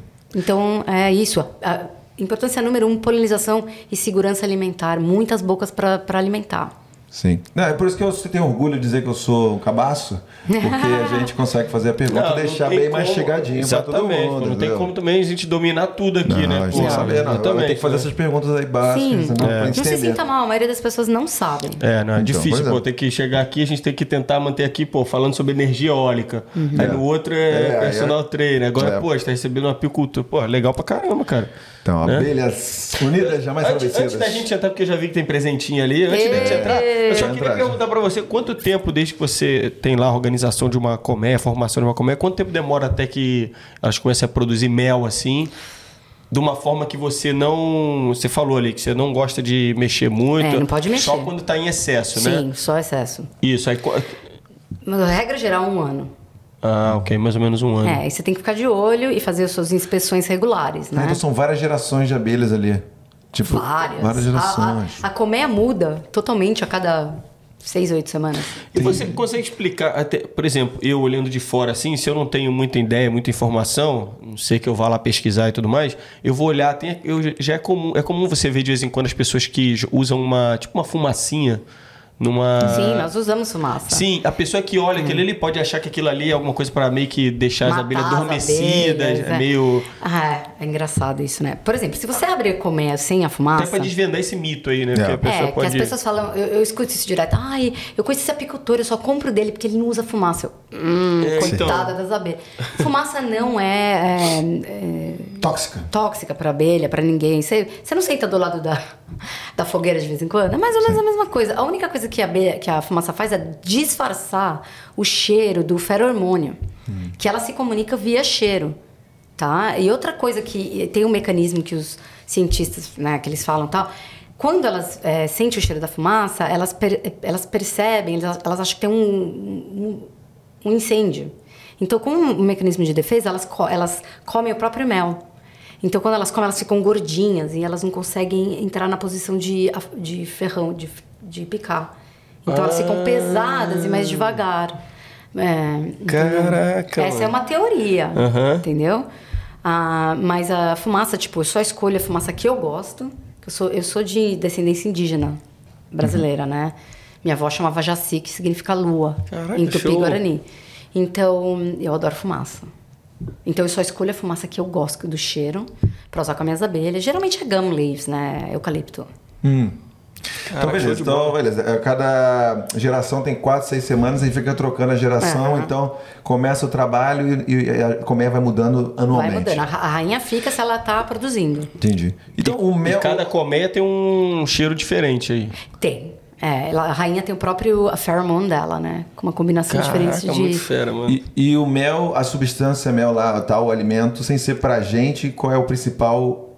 O principal. O principal. Como é que fala? O que, que é o mel mesmo pra ser? A, a origem disso aí? É, o- ser. é o néctar das flores, né? Então, por exemplo, eu trouxe o mel pra vocês Qual a medicinal. função isso? Qual a função do mel se não fosse pra gente consumir? A função do mel é, é a parte do carboidrato e água da- da- das abelhas. É comida pra elas, entendeu? Beleza. Então, por isso que a gente só é, harvest, como é que fala? É, pega o excesso.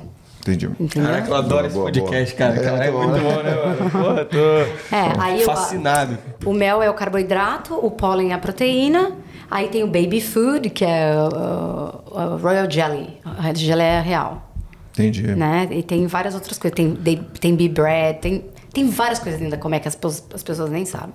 Muito bom. Agora vamos, É. vamos mudar aqui. Fala, o Gabrielino tem. A pergunta do Gabrielino sempre são boas, então a gente tem que Gabriel, parar tá, tudo. tá, parar vou tudo. falar pra você, lá, tá, tá participativo hoje, hein? Gostou, gostou do É. tema? Gostou do tema. É, Existe revolta nas colmeias? Por exemplo, se a rainha não tá produzindo, ah, vamos destronar essa comédia. Existe isso? Com certeza. Com aí, ó. certeza. Cara, Aí, Gabrielino. Gabrielinho ó, manda palminha, muito. palminha, palminha. Falando sempre aquelas Caraca, perguntas. Existe sim. É, chama é a democracia das abelhas, né? Elas vão. tá mandando muito bem. Ele é um apicultor nato.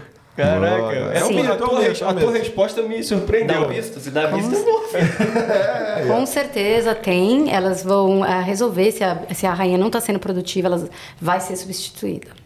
Boa, boa. Caraca. Aí como é que funciona? Querendo Então, a substituir? substituição pode ser feita por elas mesmas. No, no caso das minhas colmeias, eu prefiro que elas mesmas façam, contanto que as abelhas sejam fáceis de trabalhar. Se é uma- eu já tive uma colmeia que eu tinha medo de abrir a colmeia, de tão agressiva que ela era. Ah, aí elas acabaram até desaparecendo, mas... né. Mas se é uma, uma colmeia muito agressiva, a gente muda a rainha. Caraca, mano. Porra, na moral. ado- cê- É, o- é o que Gabriel, faltava. É o que faltava antes da Mais gente uma. dar um. Sim, a gente pode requeen, muda a rainha. Ah, Tem até o termo aí, viu? Tá, mais uma. O homem tá que tá, hein? Vai lá, vai lá, vai lá. A Vai lá. a abelha faz cocô? Lógico! É. Lógico, inclusive se faz muito cocô, é, o apicultor também pode ajudar limpando o bottom board, né? Se você tem uma, uma tábua no fundo que você vai lá, levanta as caixas, né? Que chama supers, você levanta seus supers e limpa o... a- a- ou limpa ou troca, sim. Porra, não Aí, Gabriel, essa aí é curiosidade que eu também não Acho que eu vou te sabia, não. contratar pra ser meu apicultor, que Aê, é... Gabriel! Gabriel! Porra. Gabriel, várias funções. Gostei. Tá bom. Então, beleza, igual a gente tá... Vai lá. Quer falar? Não, não, vai, vai, vai. Não, é da introdução, né? Então, a gente, Isso tem, a gente é acostumado a usa- utilizar o mel como alimento e tudo mais, mas, ultimamente, isso também é utilizado para desenvolvimento de produtos de beleza e Com tudo mais. né? certeza. Então, quanto tempo você tem se, se estuda aí essa mudança, usar para outros fins?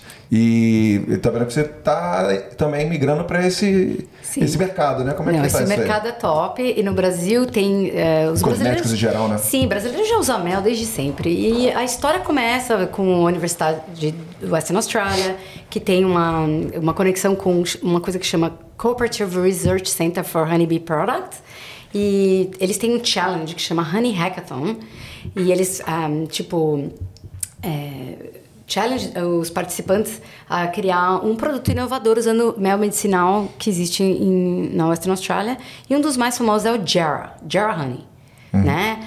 Que aí que tá. Lembra que você perguntou como é que as abelhas fazem mel? Elas vão numa árvore é, é um, é um problemão fazer esse mel aí. Porque os apicultores têm que levar a colmeia dentro da floresta, lá, lá embaixo, lá em Southwest. E é um mel único do WA que eu trouxe para vocês experimentarem. Cara! É. Aí sim. Então, e hum, esse mel tem um poder medicinal altíssimo e é usado até em hospital para regenerar a pele. Então, é o mel que nós usamos na nossa linha, junto com o nosso próprio mel das colmeias em, em Antioch, né? Então, é um, é um blend hum, com uma, um teor muito alto. Nosso produto é um dos únicos que tem mais de 50% de mel no produto. Aproveita agora que você começou a falar do seu business e diz pra galera agora, nesse momento, quanto que você pagou pra gente pra estar aqui. É, Fala aí. zero bola nada. Não, era pra inventar, fala, 10 mil dólares, tá ligado? o o importante é que o pessoal sabe que quando sai daqui rola aquele Vai lá, pix. vou botar É, tudo lá. por amor, né, galera? Não, não paguei nada, não. Não, legal, pô, pra caramba. Então, os benefícios do mel aí. Você Sim. já falou, pele é uma coisa que é benéfica, né? Você beneficia pelo mel. Tem outras coisas também que a gente pode falar, mencionar? Eu já ouvi falar de digestão também. Digestão, o mel é um, é um, é, prebiótico, né? Então, é, realmente ajuda no sistema digestivo, ele é antibactericida, antioxidante. Então, ele, é, ele combate radical livre na sua pele, é, garganta, tal. O própolis, mesma coisa. O phenolic compounds, né? Composto fenólico. E tudo isso é altíssimo, entendeu? E tá aqui... E tudo depende da, da, da- da- do, do floral source. Então, por exemplo, o Jarrah, que é o, o dos mais, mais famosos aqui, tem outros, tem Black e o pessoal só conhece Manuka. Que nós temos também. Aliás, tem mais Manuka na Austrália do que tem na Nova Zelândia. Mas aqui, Ah, é uma rivalidade, assim, É, o que eles, o que eles brigam é o marketing, que é o nome. Manuka é um, é um nome Maori. Né? Uhum. E os apicultores aqui querem chamar de Manuka. Eu falo, galera, para de ficar atrás dos Maori. Vamos usar o que a gente tem aqui. Que tem o leptospermum, que é Manuka. Entendeu? Uhum. Mas isso é uma outra discussão. Se vocês quiserem botar um podcast number two, eu venho. É, boa.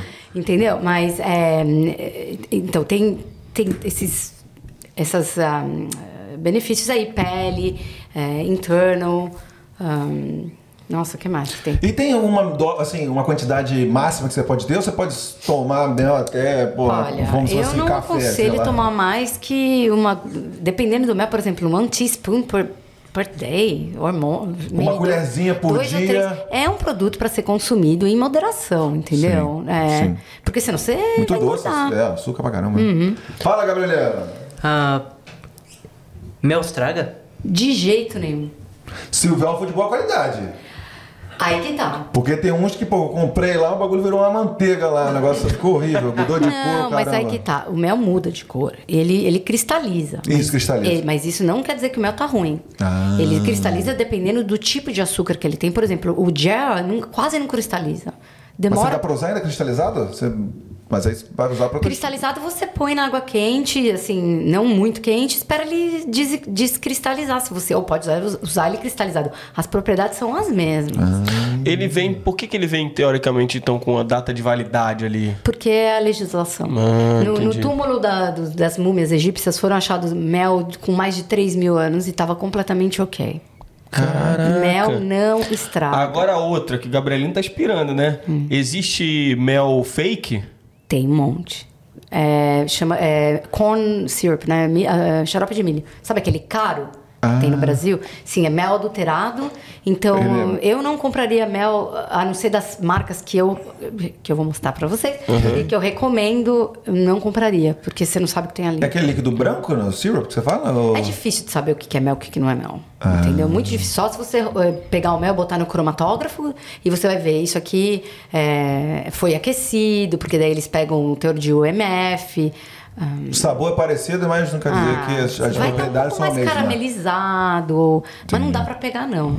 Caraca, Você tem que velho. manjar muito de mel. Tipo, eu eu consigo assim, mas nem eu não consigo, eu acho. Uhum. Boa. Então vamos lá, chegou a hora. Fala pra gente aí como é que é a sua empresa. Você abriu sua empresa de cosméticos e tal, Sim, né? Você sim. tá- você- agora você tem lá o, o- sua produção e tal, também tem o alimento e, tam- e tem as lojas e tem os cosméticos. Como é que Não, é? então, o alimento, nós somos a shareholders numa empresa que já está vendendo, não sei se eu posso falar marca aqui e tal. Pode, pode falar. Então, é o Real Good Honey. Né? O Real Good Honey, é, nós somos shareholders e de- desse business porque são um, é a família Fuster, é, eles são é, beekeepers like multi- multi-generation. Os caras já, já nascem como apicultor. Inclusive a Real Good Money também pode pagar pra gente aqui. Ah, o Real Good. Honey. Não, com Real certeza. Good Honey. Real Good Honey. Inclusive, o garoto propaganda, vocês vão dar risada. Vocês já ouviram falar do Honey Badger? Eu só tenho que falar um negocinho rapidinho. A Real Good Honey pode pagar um Real Good Money pra gente. Se eles quiserem Jay, né, Jay, you have to talk to Jay Curtin. She's the boss. eu, não- eu não sei. Tô sacanagem, Não, mas é né? um mel muito bom. Ele já tá no Ulis, só em WA, não tá em Sydney ainda. E realmente é o único que eu uso no momento, entendeu? Tem outros bons também de apicultores que são locais, Uhum. obviamente. Se você confiar na pessoa, sabe o trabalho, dá para comprar. Mas é, a, a, a main coisa aqui, a coisa mais importante é biossegurança. Então, Responsabilidade entendeu? social, Responsabilidade como apicultor. Como Eles são muito sérios nisso, entendeu? E cuidam bem do, do- da saúde das abelhas. Então é a marca que a gente confia. É, é onde eu pego o meu. Ah, o, o Diara, porque o Diara tem que ser testado no laboratório para ter teor medicinal. Né? Tá, Então Que- você produz para esta empresa. A questão dos alimentos. ah, não, essa empresa. você é shareholder, você falou, né? Sim, sim, é, a gente tem, confia no trabalho deles muito, entendeu? Boa. Inclusive, o, o garoto propaganda é o Honey Badger, sabe? O Nick Cummins. Bota pra gente aí, Bota, galera. bota a fotinho dele aí, ó. Honey Pô, Ba- pô, pô, Tem como botar agora aí, só pra gente ver, porque eu não conheço esse cara aí. É Nick Cummins, é, honey, The Honey Badger. Ele é muito engraçado. E aí já prepara aquele Instagramzinho aí, Gabriel. Que a gente já. Ah, tu tá sem internet no computador, é por isso, né? Ah, Já tá. vai, então vamos continuar enquanto ele bota ali? Sim. Nick Badger. É, é Honey Badger. Honey Badger. É, ele era um jogador de. Aí, a, jogador de rugby. A, a propaganda é ele pelado falando. Ah, você vai Ah, lá. é o fortão de cabelo caracolado? É ele mesmo. Ah, esse cara tá em todo lugar, velho. Pô, já sei quem é. Porque o vídeo é muito legal. É, ele, Ele- fazia ele- propaganda das, das cuecas, pô. Ele é o garoto Isso, ele propaganda, então. É ele mesmo. ele é o nosso legal, garoto ele é bastante propaganda. famoso aqui no, em Perth, né? Em Western Australia, né? Exatamente. Então você Ah, quer entendi. um mel de boa qualidade, tem, tem, tem, a- tem o mel de mesa, né? Uhum. Que não é tão caro, que é mais eh, acessível. Aí tem a linha medicinal. Essa você você vai achar só na farmácia, né? Que são os méis testados em laboratório Uhum. para ser aplicado em. Ah, Ele cura. Até agora, coisas. agora vocês vão dar risada. Então está sendo pesquisado para vaginoses, para usar na vagina. Ele aí. Ele ah, mesmo, é. Esse cara aí. É o The Honey Badger. O cara tá em todo lugar, esse cara A aí, gente tem business junto. Aê, Badger! É, gente boa, gente boa ele. Muito legal. Boa, É o, fam- é, é o, é o Ozzy mesmo, né? Tá, Logan. dinkum Ozzy. É, full on. Ferdinho Mose. Fair dinkum Ozzy. Yeah. Ele é muito legal. E, Inclu- O, o vídeo é legal e, inclusive, o vídeo da Beautify, se vocês forem no nosso website, tem um vídeo falando como eu- comecei a marca e por quê e tudo. O que, É que um- é Beautify? Fala pra gente. So, beautify em inglês significa embelezar, né? Então, Sim. embelezar você, sua pele, lindo, maravilhoso, mas também se Ah, preocupando. lá, ó, lançou É. o sitezinho. se ó, o preocupando site com o environment, né? Que a, a gente está trabalhando em conjunto. Aí, ó, aí a Yanchep, né? Ah, pra adiante, aí, ó. É maravilhosa. Então, nossas colmeias estão lá, a natureza é pristina. A população de abelhas da, do Oeste na Austrália é a mais saudável do mundo. É o último lugar do mundo que não tem varroa mite. Que é o ácaro lá que você nós falou, te- né? é, exatamente. A população de abelhas aqui são as, as ma- a mais saudável do mundo, Uhum. nesse sentido. Nós não usamos antibiótico na- nas colmeias, não tem necessidade. Então, a minha, ah, o- a cera de abelha que nós usamos nos produtos, eu mesmo eh, que faço o harvesting, eu tiro sem solvente, Coleta, né? coleta tudo, 100% natural. Uhum. E nossos produtos são feitos um, eh, under the EcoCert in Cosmos European Standards for Natural Cosmetics. Agora traduz pra galera aí. Caraca. É, vixe, Maria, agora pra Foi eu traduzir pra- para é. português, não sei, gente. Fiquei meio burrinha. Não, já regulamentações europeias Sim, e sim. australianas É. e tal. Tô em- Tá dentro das regulamen- regulamentações mundiais. Sim, sim, a gente está com um projeto para trabalhar com um salão brasileiro aqui em Perth. É, assim, o maior salão, não sei se eu posso falar o nome. Mas, assim, os brasileiros devem conhecer, porque ela é bem popular, é uma, uma brasileira maravilhosa, super empreendedora.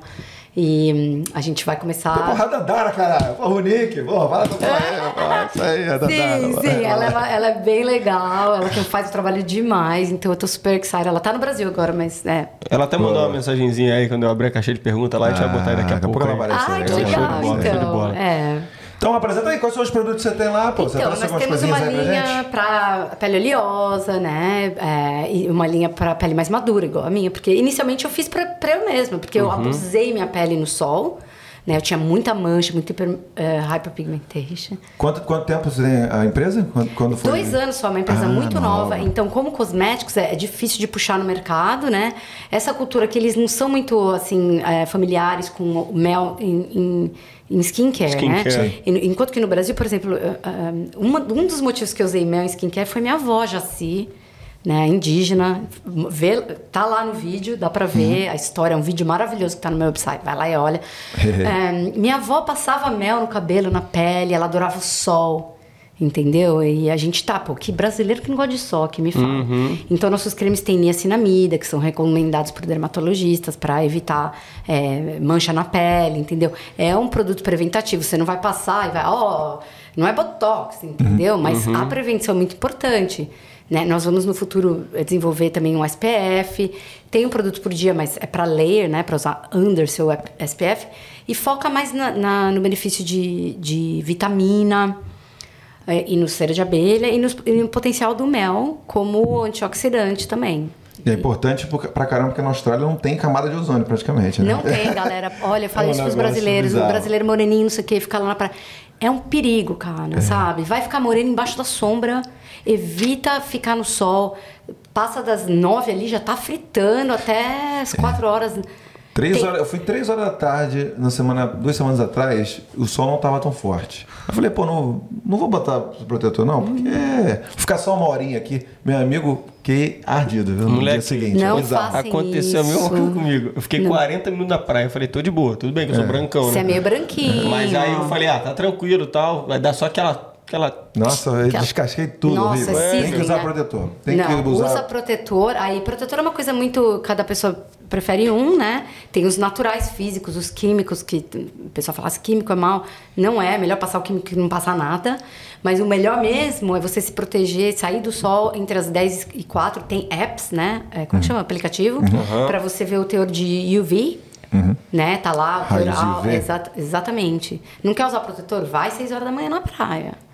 Mas, é, ou depois das Complicado. 5, 6. É, não aconselho. Gente, incidência de câncer de pele aqui não é porque você é moreninho, não vai pegar, entendeu? Melanoma, né, que também? Melanoma. Então, tem pesquisas sobre a niacinamida e outras vitaminas que nós temos aqui para prevenção de, ahm, é, dos pigmentos formarem. Ele meio que dá uma, um slowdown, entendeu? É só procurar online. Entendi. Caraca, tem mostra mais aí. tem Quer abrir, isso aí pra gente ver? Ah, qual- aquela ali é a tua, a tua câmera ali. Vocês sabem, aqui, É, esse, dá, esse mostra- aqui ele vem, é, tá, bonitinho, já tem online, a gente chama de CM, Clean Exfoliate and Moisturize, vem com headband. Você Ah, tem, você tem vou- muito cliente Gringo? homem também? Homem? Tem, tem homem. Esse aqui é, É, um pô. produto totalmente que mais de 50% de mel medicinal.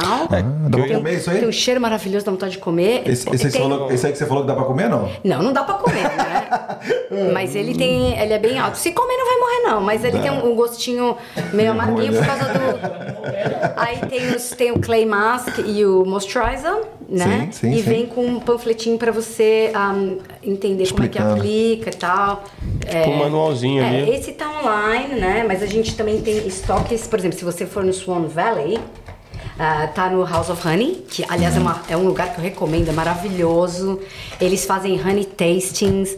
Ah, Kim Phillips é uma beekeeper fantástica, o marido dela também, o. Esqueci o nome dele. Anyway, hum, very bad. Ah, Rupert. Rupert. Rupert. E, Rupert, é, Rupert Phillips e The House of Honey. Fantástico. Se vocês não forem lá, eles têm um indoor, ah, um indoor beehive que você vê as abelhas dentro da loja. Caraca. é o máximo. Show. So, no a Swan Valley. Swan Valley. Caraca, show. Sim, nossos produtos também estão em Carrying Up, no Café Collective WA, em outras farmácias, estão em Antip, na Pharmacy 777.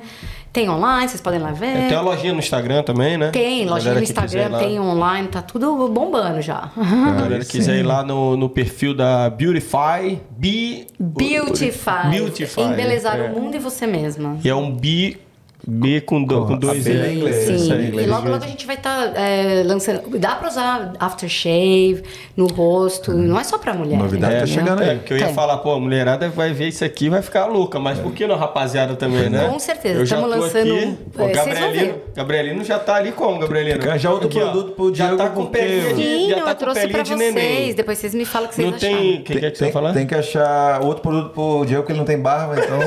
Não, mas eu vou lançar um é. bálsamo. Eu ia falar um que usa pra crescer, pra crescer. Não, mas vai, vai lançar. Eu vou lançar o, o bálsamo pro, pra barba, entendeu? Que é multi-purpose, você passa em tudo. Tem, tem algum produtinho também pra evitar a queda de barba? Também? É, vou deixar Então, branco.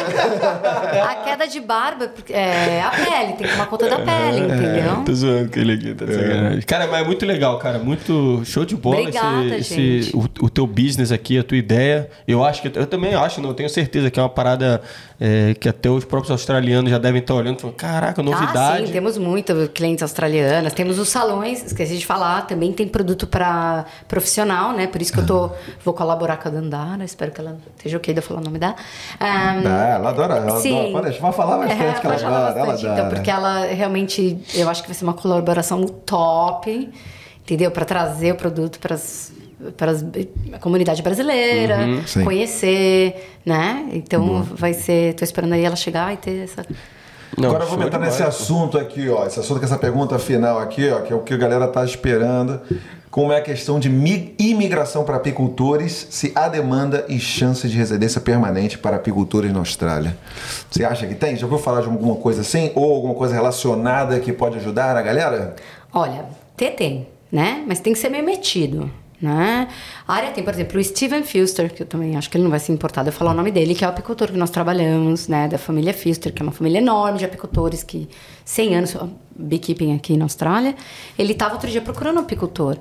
É, é um trabalho pesado, mas eu acredito que se você é apicultor no Brasil e, e tem uma, uma certa já Experiência. experiência e eles têm que ter velocidade, saber trabalhar com forklift, né? Eu tô falando de apicultura comercial pesada, sim. né? Caminhão, é, transporte de abelhas, tudo isso, ah, com certeza eu acho que dá para dá para entrar, entendeu? É uma área que está crescendo, é uma área importante para agricultura, entendeu? Então é, Tem chance. Tem chance. Eu acho que, por exemplo, o apicultor que chega aqui e que- quer provar o trabalho, já vai tirando foto, já vai fazendo. Porque tudo isso vai contar quando chegar aqui. O que pode fazer, você pode pedir um RPL Recognition Prior to Learning. Learning. É.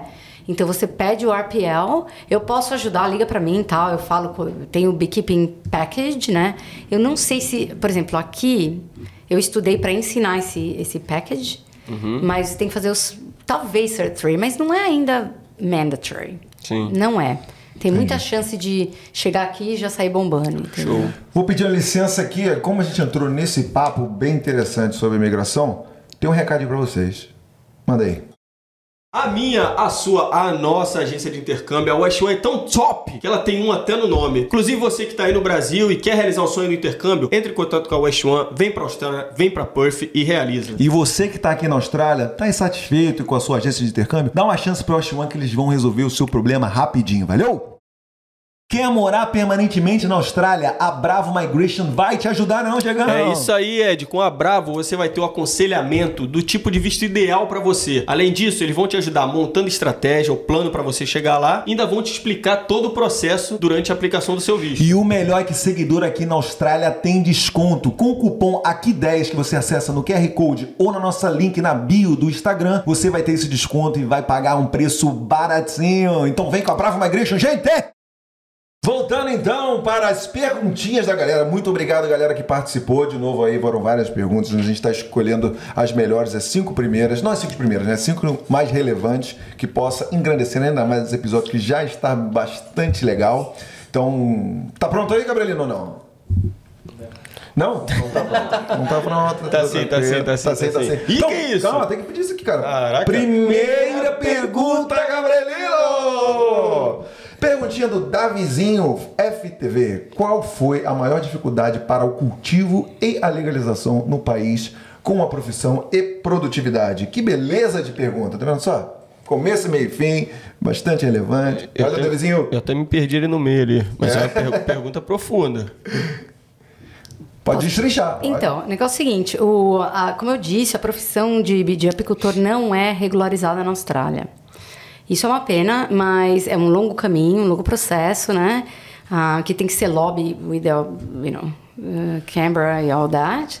Tem que pedir permissão para Canberra, é isso? Tem... É, é um processo meio longo aí Ah, e tal. burocrático. Então, burocrático. Então, qualquer pessoa pode ser apicultor, mas eu gosto de diferenciar o apicultor responsável do que não tem muita responsabilidade. Tem várias coisas que são proibidas por lei fazer na Austrália, como, por exemplo, open feed of bees, né? Você não pode botar o açúcar lá longe... Porque pode ter, é, é, é, espa- espalhar doença, né? Então você tem que ter a sua própria responsabilidade, mas qualquer pessoa pode ser apicultor, então não tem dificuldade nesse setor. Entendi. Beleza. Show. Próxima pergunta, Gabrielino. Gabrielino, tá- Olha quem tá aí, a nosso querido amigo Phil Ah, Freitas. eu- eu- Porque a gente, normalmente, no final, a gente separa lá. Inclusive, agradecer todo mundo, a galera que mandou perguntinhas aí pra gente. Sempre, o pessoal sempre cola em peso. O que, que a gente sempre faz? A gente separa cinco perguntinhas no final, faz um filtrinho, até porque muita coisa a gente já falou aqui durante o papo, né? E eu separei hoje, além de quatro perguntinhas, a quinta eu deixei dois comentáriozinhos, né? Um do Fio, Manda que aí. ele, que ele fala Então, isso aí. explica aí, aí, vai lá aí, ó. O nosso querido Phil Freitas, que ela também já mencionou aqui, né? Tá inclusive aqui na trabalha aqui na, na West One. Ele fala assim, ó, ele usa aquele, aquele verso daquela música, né? Ah. Quando o mel é bom, a abelha sempre volta? Opa! Com certeza! É só uma, uma zoeirinha que ele deu uma participada aí. E quem, qual que é o outro comentário lá, Gabi? Salve, salve, Phil. Um abraço aí, meu querido. A Comentário Dandara- agora, a Dandara apareceu aí. Pra comprovar que o negócio é, é bonito Tá ali. liberado de eu falar dela. Dandara Ramos falou, os produtos dela são maravilhosos. Não, beleza. Dandara. Show. Muito legal. Eu tô... Toma esse elogio no peito do pai. não vejo a hora de colaborar. Boa, Gabrielino. Agora lança mais uma pergunta pra gente aí. Vamos que vamos. Mais uma perguntinha, Gabrielino. Ah, essa, última- essa última? Tem mais uma? Não, não, não, Ah, tem, tem, mais, tem, tem, mais. tem, já tem, Pô, essa aí faz você, cara. Consegue, consegue? G-I-L-M-A-R. Nosso querido. Gilmar. Ele tá sempre aqui mandando perguntinha, olha só. Hoje ele, ele mandou várias, só que algumas delas já estavam aqui encaixadas aqui na Ah. pautinha, né? E aí ele quer saber, ó, é possível ter um apiário no quintal de casa na Austrália? Pergunta, Cara, que pergunta, hein? Pergunta maravilhosa. Valeu, Gilmar. É, porque o negócio é o seguinte, depende onde você tá, o council, né, a prefeitura que você tá, você tem que checar as leis com o seu local council. E para cada cada council tem uma uh, lei diferente. Entendeu? No, no meu caso, é, você pode ter duas colmeias normalmente, mas tem que ter uma certa distância da- do, da- do seu fence, né? Do seu muro. Mas cada, cada council é, uma, um, é diferente. É, no meu caso lá do- da casa onde eu morava, lá no primeiro estúdio, é, tinha. a peguei a casa, né? Mas estava escrito na regulamentação do bairro não pode criar animais. Eu até achei estranho, mas aí agora já faz. É relevante, é, né? mas você tem que olhar isso aí direito, porque às vezes animal não tá incluso, abelha não tá incluso. Mas também, se você gostar de abelha, você não precisa ter necessariamente a, a apis- apis mellifera. Você pode criar, isso é muito legal agora, hein? Galera, presta atenção. Você pode fazer um bee hotel, que vai é, dar a acomodação para abelhas nativas. E as abelhas nativas são polinizadores fantásticos. E é super decorativo, seu, seu jardim vai ficar maravilhoso. E. É, e- é, é demais, entendeu? E elas não picam, entendeu? Se você compra um negocinho lá, Você não coloca precisa comprar. Inclusive, as dimensões desse hotel são muito importantes. Então, tem muito hotel de dimensionado errado, que vai, na verdade, é, harbor, né? Manter peste em vez de, das abelhas. É, Ah, entendi. entendeu? Então, se alguém quiser saber mais a respeito disso, pergunta pra mim que eu falo. Beleza, daqui a pouco ela vai. Fica aí que ela vai dar os contatos, as redes sociais pra você entrar em contato com a Dani, tá bom? É isso aí. Próxima pergunta, Gabrielino. Vai tu. Perguntinha da nossa querida Amanda Paiva. Ela quer saber um conselho para quem está começando a empreender como você. Legal. Empreender ahn, seria mais business, então, né? Sim, sim, sim. Bom, aí depende. Se você vai começar na apicultura, fazendo uma, a colmeia e tal, eu aconselho que você tenha conhecimento de, de apicultura. E o conhecimento que eu peguei foi totalmente por causa do meu próprio interesse, entendeu? Eu paguei meu em beekeeping, eu quis aprender do jeito certo e eu ainda tenho muita coisa para aprender. Por exemplo, a parte de criar a abelha rainha, eu não, não sou muito boa nisso, entendeu? Eu deixo as abelhas fazerem elas mesmas, ah, mas eh, eu tenho contato com a criação de abelhas em Rottnest Island, né, que é uma criação especial, tal. Você paga uma grana para uma, uma Rottnest Queen. Ah, agora o business, um, é, juntar com business associations, é, aprender é, dica de business aqui. Cada, cada, cada council também tem um, um business association diferente. Tem o WABA, é, WABA, não lembro o acronym inteiro, mas pode procurar eles, eles são ótimos. Tem vários seminários a respeito de business. E também você não precisa ser apicultor, é que eu sou uma nerd, eu quis fazer o, eu quis fazer o caminho todo, entendeu? Não, acho você que é ela uma quis nerd, mas saber- você também tem, tem paixão pra caramba É. pelo que você faz, né? Dá pra É, eu ver isso. adoro, pô, eu adoro. Você adora isso, Acho que ver. ela nem quis mencionar muito a questão de apiculturismo, é isso que fala? Apiculturismo. Apicultura. É mais Sei, empreendedor, né? É, Empreendedor. empreendedor. Eu Empreendedor. quero fazer um, eu quero Um abrir um business. business. Dá uma dica pra mim aí. Sim, com certeza. Então, comerci... co- eh, associações de business ah, locais. Entendi. Entendeu? Tem várias e muito boas. Que tem, é, dá muita, muito conhecimento, Muito suporte, né? Muita, muito suporte tem, também. é, o governo também tem de pequenas empresas. Então tem muita informação que está aí flutuando e o povo não De sabe. grátis, né? De grátis. Tem, tem grants, tem government grants, né? Que é fundos do governo. é, não é tão fácil. Subsídio, assim? É, mas por exemplo, eu- eu- a gente está querendo um grant aí do. A gente está em Monterey. E a gente. Informação foi que tem dinheiro pra caramba, vai lá pegar, ué. É. Entendeu? Então, Isso é bom. também. Com certeza. Se tiver um projetinho, um plano de negócio, chegar pra eles e falar, ó, tem isso aqui. Sim. Pode ser que eles é, deem um subsídio pra, pra sua empresa. Com certeza, você vai fazer uma aplicação para o government grants ou different grants. Tem grants Uhum. para mulher, por exemplo, esse é uma dica, uma grants para mulher em negócios, entendeu? Tem aí, tudo Amandinha. isso. Pô, aí, ó. Hum, de repente tem. você pega isso aí. Pra tu. Nem sei se ela mora aqui, a Amandinha. Mas enfim, se você vier pra sim. cá, você pode abrir o seu negócio, ter aí no subsídio, olha que legal. O mesmo já, já, se já estiver aqui, né? É, exatamente. Uhum. Tem mais uma? Vamos lá, Gabriel. É a última? Mais uma perguntinha. Tem mais quantas aí? Eu tinha separado quatro e dois comentários, né? Então. Sabe muito bem qual é. Última pergunta, Gabrielino! Rafa e Baldaço, o que fazer no caso de levar uma picadura na bunda? Puxa vida, eu vou falar. Essa é uma ótima pergunta. Só tem pergunta boa, caralho. então, o negócio é o seguinte: na bunda eu nunca tomei, mas eu acho que. Tinha muita base, amigo. Actually, eu, tô- eu acho que eu tomei. Eu não sei, já tomei tanta que eu não lembro, gente. Na bunda que eu tomei. Pegou, pegou Olha o corte aí, ó. Ei? Eu adoro esse podcast, velho. Começa, A começa gente- com essa- não, esse gente- comentário aí, A começa gente tenta levar ali o negócio, aí o pessoal olha e fala: caraca, os moleques são profissionais. Olha isso daí. Tá, Ah, Corta, corta. Muito bom, muito bom.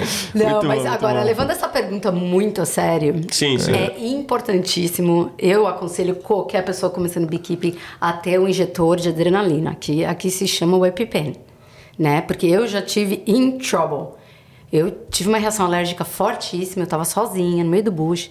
Eu acho que eu acredito em Deus, porque acho que foi ele que me salvou. Eu fui para, correndo pro, pro medical center, coberta, totalmente vermelha.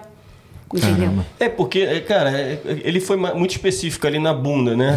É, não sei se de repente o que tá, tá rolando. Mas é, cara, eu fico até assim pensando. Eu comentei até com o Gabi. Falei, cara, se você tomar uma, pica- uma, uma picadura. Uma picadura. Você, é, você, no caso assim, tem algum, algum meio de você, de repente, tentar amenizar a dor até Tem, pra. tem. Ah, O first aid, né? Que é Isso. gelo. Gelo. Gelo. Mas, mas, sinceramente, você tá no meio do bush. Você Sim, vai ter é. gelo, né? Tá. sim, sim, sim. Fala outra, né? Conta outra. Dá pra levar aqueles gelinho assim, mas não vai estar super, super gelado. Outra coisa que, cara, você vai estar com uma nuvem de abelha. Não, dá, não vai lá. não- vai dar pra você abrir o seu véu e botar o gelo, entendeu? Uhum. Uma vez eu esqueci de fechar meu véu, eu fiquei com um monte de abelha picando meu pescoço. É, então você tem que ser Nossa. meio macho pra trabalhar nisso. Mas é, injetor de adrenalina, entrar no carro, sair a milhão, as abelhas vão sair, aí você para o carro de novo, shake as abelhas que estavam lá dentro do seu, do seu PPI, né? Do seu proteção. Proteção é não negotiable. Essa, essa galerinha que faz beekeeping no Instagram sem proteção. Querendo dar uma, uma parecida é, ali. Falando, que... ah, olha eu que lindo que eu sou, eu tenho. Eu sou um, um encantador de abelha. Ah, por favor, me poupe. Você vai Uhum. fazer isso, você vai arrumar pra sua cabeça. Entendeu? Não, não é assim que as abelhas se comportam em lugar nenhum. O pessoal vive me perguntando: ah, você já viu aquela moça, a Erica Thompson? Eu não sei o que ela faz, mas eu acredito que ou é uma linhagem de abelha muito calma, que tá ali, ou eles inventaram uma fumaça pra deixar as abelhas zonza. Hum. Porque aquilo lá, aí ela com o cabelo, cabelo solto, a abelha entra no seu cabelo, pô, sabe? Aí você, por exemplo, você tem, se vo- você não tem essa é, Adrenalina. adrenalina. Sim, tenho, você, carrego. Não, não, falando assim, uma pessoa, hipoteticamente, assim, você não Ah. tem adrenalina, você não tem como ter acesso a um gelo ali. O que, que você pode fazer até Tem tablete, né? Antihistamínico.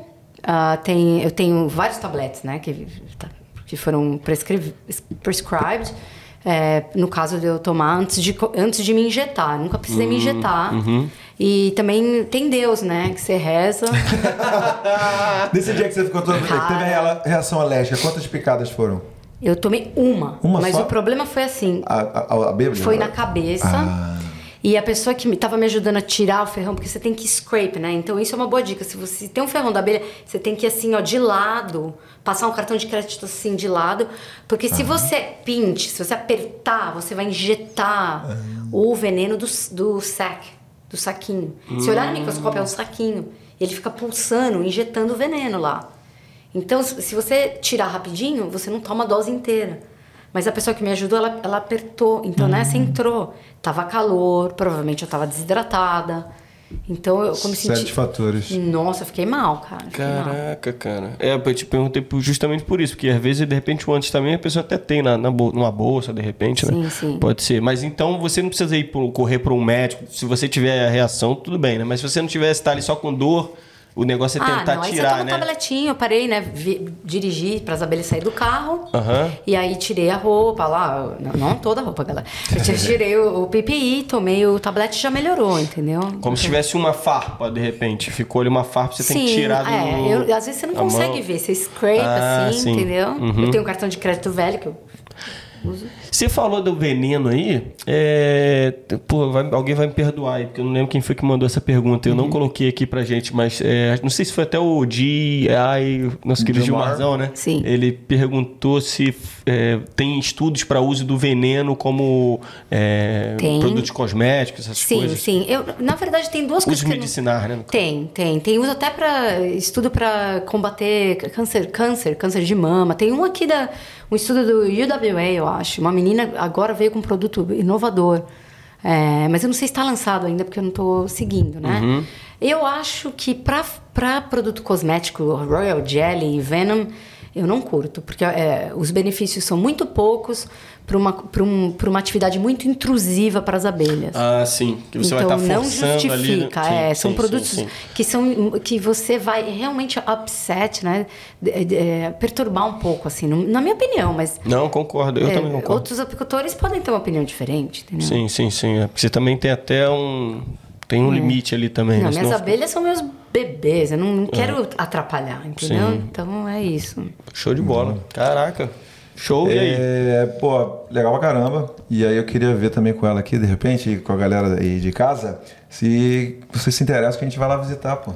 É, com certeza, pode ir lá fazer um videozinho e tal. Né? Você não, tem não, foto mas isso aí a pessoa tem que falar pra gente. ó. Exatamente. Vocês gostariam de, de ver esses dois marmanjos aqui indo lá na. Seria o quê? No- na colmeia? Honey Lab e tem minhas colmeias. que Na vocês Honey podem- Lab na Honey colmeia? Lab na- É, é um micro operation, né? Bem pequenininho. Agora eu tô só com três colmeias. Ah, que eu pego meu própolis. Se vocês podem, eu tenho roupinha, se vocês tiverem coragem. Maneiro, maneiro? Fala aí, ó. A gente abre as A gente também tem- temos também que Cara, decidir. será, Também temos que decidir a Não, palavrinha. eu tô, assim, eu tô, não, eu tô apaixonado aqui pelo tema, cara. Caraca, muito. Pô, interessante sair um pouquinho do estúdio, né? Pô, Então, sim, mas aí é lá e tal. Vamos ver, vamos ver, vamos ver se É, ver rola. Só tem que me avisar para eu ah, providenciar o, o equipamento, o PPI, né? Que é o B-Suit. Não pode botar o pipi pra fora, hein? Pensou? Não, se, se botar o pipi pra fora com as abelhas, uf, aí a picadura é certa. a picadura. Caraca, Esse é o final- pior que o outro, é o esse pior final- que o outro. Virou Esse- vaso, esse virou final- vaso. Virou. Onde eu me Então vamos aproveitar então aqui pra já que 7x1 foi pouco.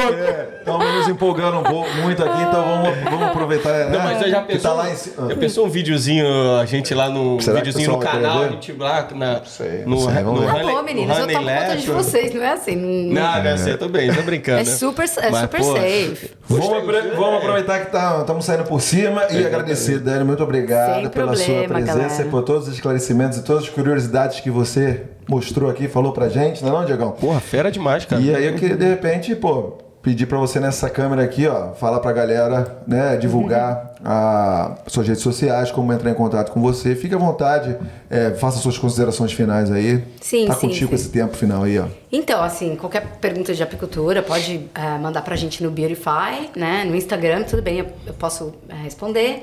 Eu tenho o meu um, par- private, né? Dani B AU, Da- Dani B underscore AU. Ah, os produtos estão online, né? Você vai tomar conta da sua pele, cuidar da sua pele, mas também do, do meio ambiente e, e apoiar os apicultores que, são, que estão envolvidos nesse produto, né? Em termos de segurança eh, de alimentos, tudo. Então não é só o produto, é toda a história que vem, né? É, em relação pro- nós usamos ah, produtos indígenas também. Então nesse nesse no, no, eh, no cleanser a gente tem ah, Kakaru Plum, que é, é um produto eh, indígena, né, da First Nations e, e várias outras frutas também. No nosso clay mask tem Kwandong, que é o pe- pear, native pear. E então É pera? todo mundo é, é uma pera nativa que, Ah, o- que os- a população aborígene usa como Medicinal. é, é, como, como a nutrição deles, né? Ah, sim, sim, No sim. Eu tenho uma super ahm, interesse na cultura no Ungar. Boa. Cara, um show de bola. Não, além de- da gente ter você aqui, ter topado vir aqui, né? Ela que chegou na gente, né? Por sugerir o tema. É, saber que tem uma brasileira aqui fazendo esse trampo lindo aí. A gente tá- saiu daqui mais inteligente, né? É. Pô, soubemos- é, é, além da gente aprender um pouquinho mais né, da sua profissão e tal, saber da importância que isso tem. Com certeza, que muito às vezes importante. passa batido ali, né? Segurança alimentar. Hoje em dia você falou aí 80%. Sim. Caraca, fera Sim. demais, cara. Tô... É, apoiando a Beautify, você está apoiando a sua pele, sua saúde, mas também o, o meio ambiente totalmente. Faço minhas suas palavras. É isso. Vamos decidir uma palavrinha? Sim, sim, já sei já. Qual que é? Botei o pipi pra fora. Mas aí, e, e- e as nossas seguidoras? Ué, pipi é, Pipi. é, é- é a roupa. A roupinha. Não, não, Ah, sei, eu sei, eu mas sei. sabe Mas... quê? Não, é porque Tô pô, entendendo. as nossas seguidoras vão, vão- vão falar a mesma coisa também? Pô, mas é, o- é, o pro- é o, a roupa protetora, porra. PPI pra evitar picadura. Pô, é muito grande isso aí, Personal cara. Protective Equipment. Aí, é pro, protect, Tá protective. bom. Como é é? PP. Personal Protective Personal- Personal Equipment. prote- é, Botei o PPE pra fora. Tá bom, botei. o- Você que tá assistindo até agora, galera, comenta aqui embaixo, botei o PPE pra fora. Beleza? Essa é a palavrinha da semana. Eu não entendi o que ele tá falando. botei o PPE pra jogo. Não, tu botou o PPE pra fora e aí tu vai. Pra jogo, né? Botei o PPE pra jogo. Botei o PPE É, pra pra você jogo. pra jogar, tá? Pra você participar do negócio ali. É isso, pô. Funcionar. Exatamente. Aqui pra Botei fora, o PPE pra jogo. tu jogou teu, teu equipamento de proteção pessoal do Exatamente, lixo. você tá certo. Pô. O Diego está totalmente certo. Entendeu? É porque vocês ficaram achando que eu tava muito pederasta. É, porque eu não entendi, mas nossas seguidoras, é, pra, Pra pra- fora, todo não, mundo, né? homem, mulher, tem que usar a Botar pô. dentro, botar o pipi pra dentro. Então, É. botei o PPE pra jogo é a palavra da semana. É a frase, é a É a frase. frase da semana. Coloca É aqui isso, embaixo que aí a gente vai saber que vocês assistiram até o final. Obrigado, o Dani. De Obrigado. nada, gente. Obrigado aí, ô Diego. Aperta aqui, meu irmão. Lá, Valeu, mais um Obrigado, obrigado, 72. obrigado. Tamo junto. Está completo. E vem com um tchau com a gente. Dani, quando acabar o sonzinho, você grita tchau com a gente, tá bom? Tá bom. Então vamos lá. Obrigado, galera. E. Tchau!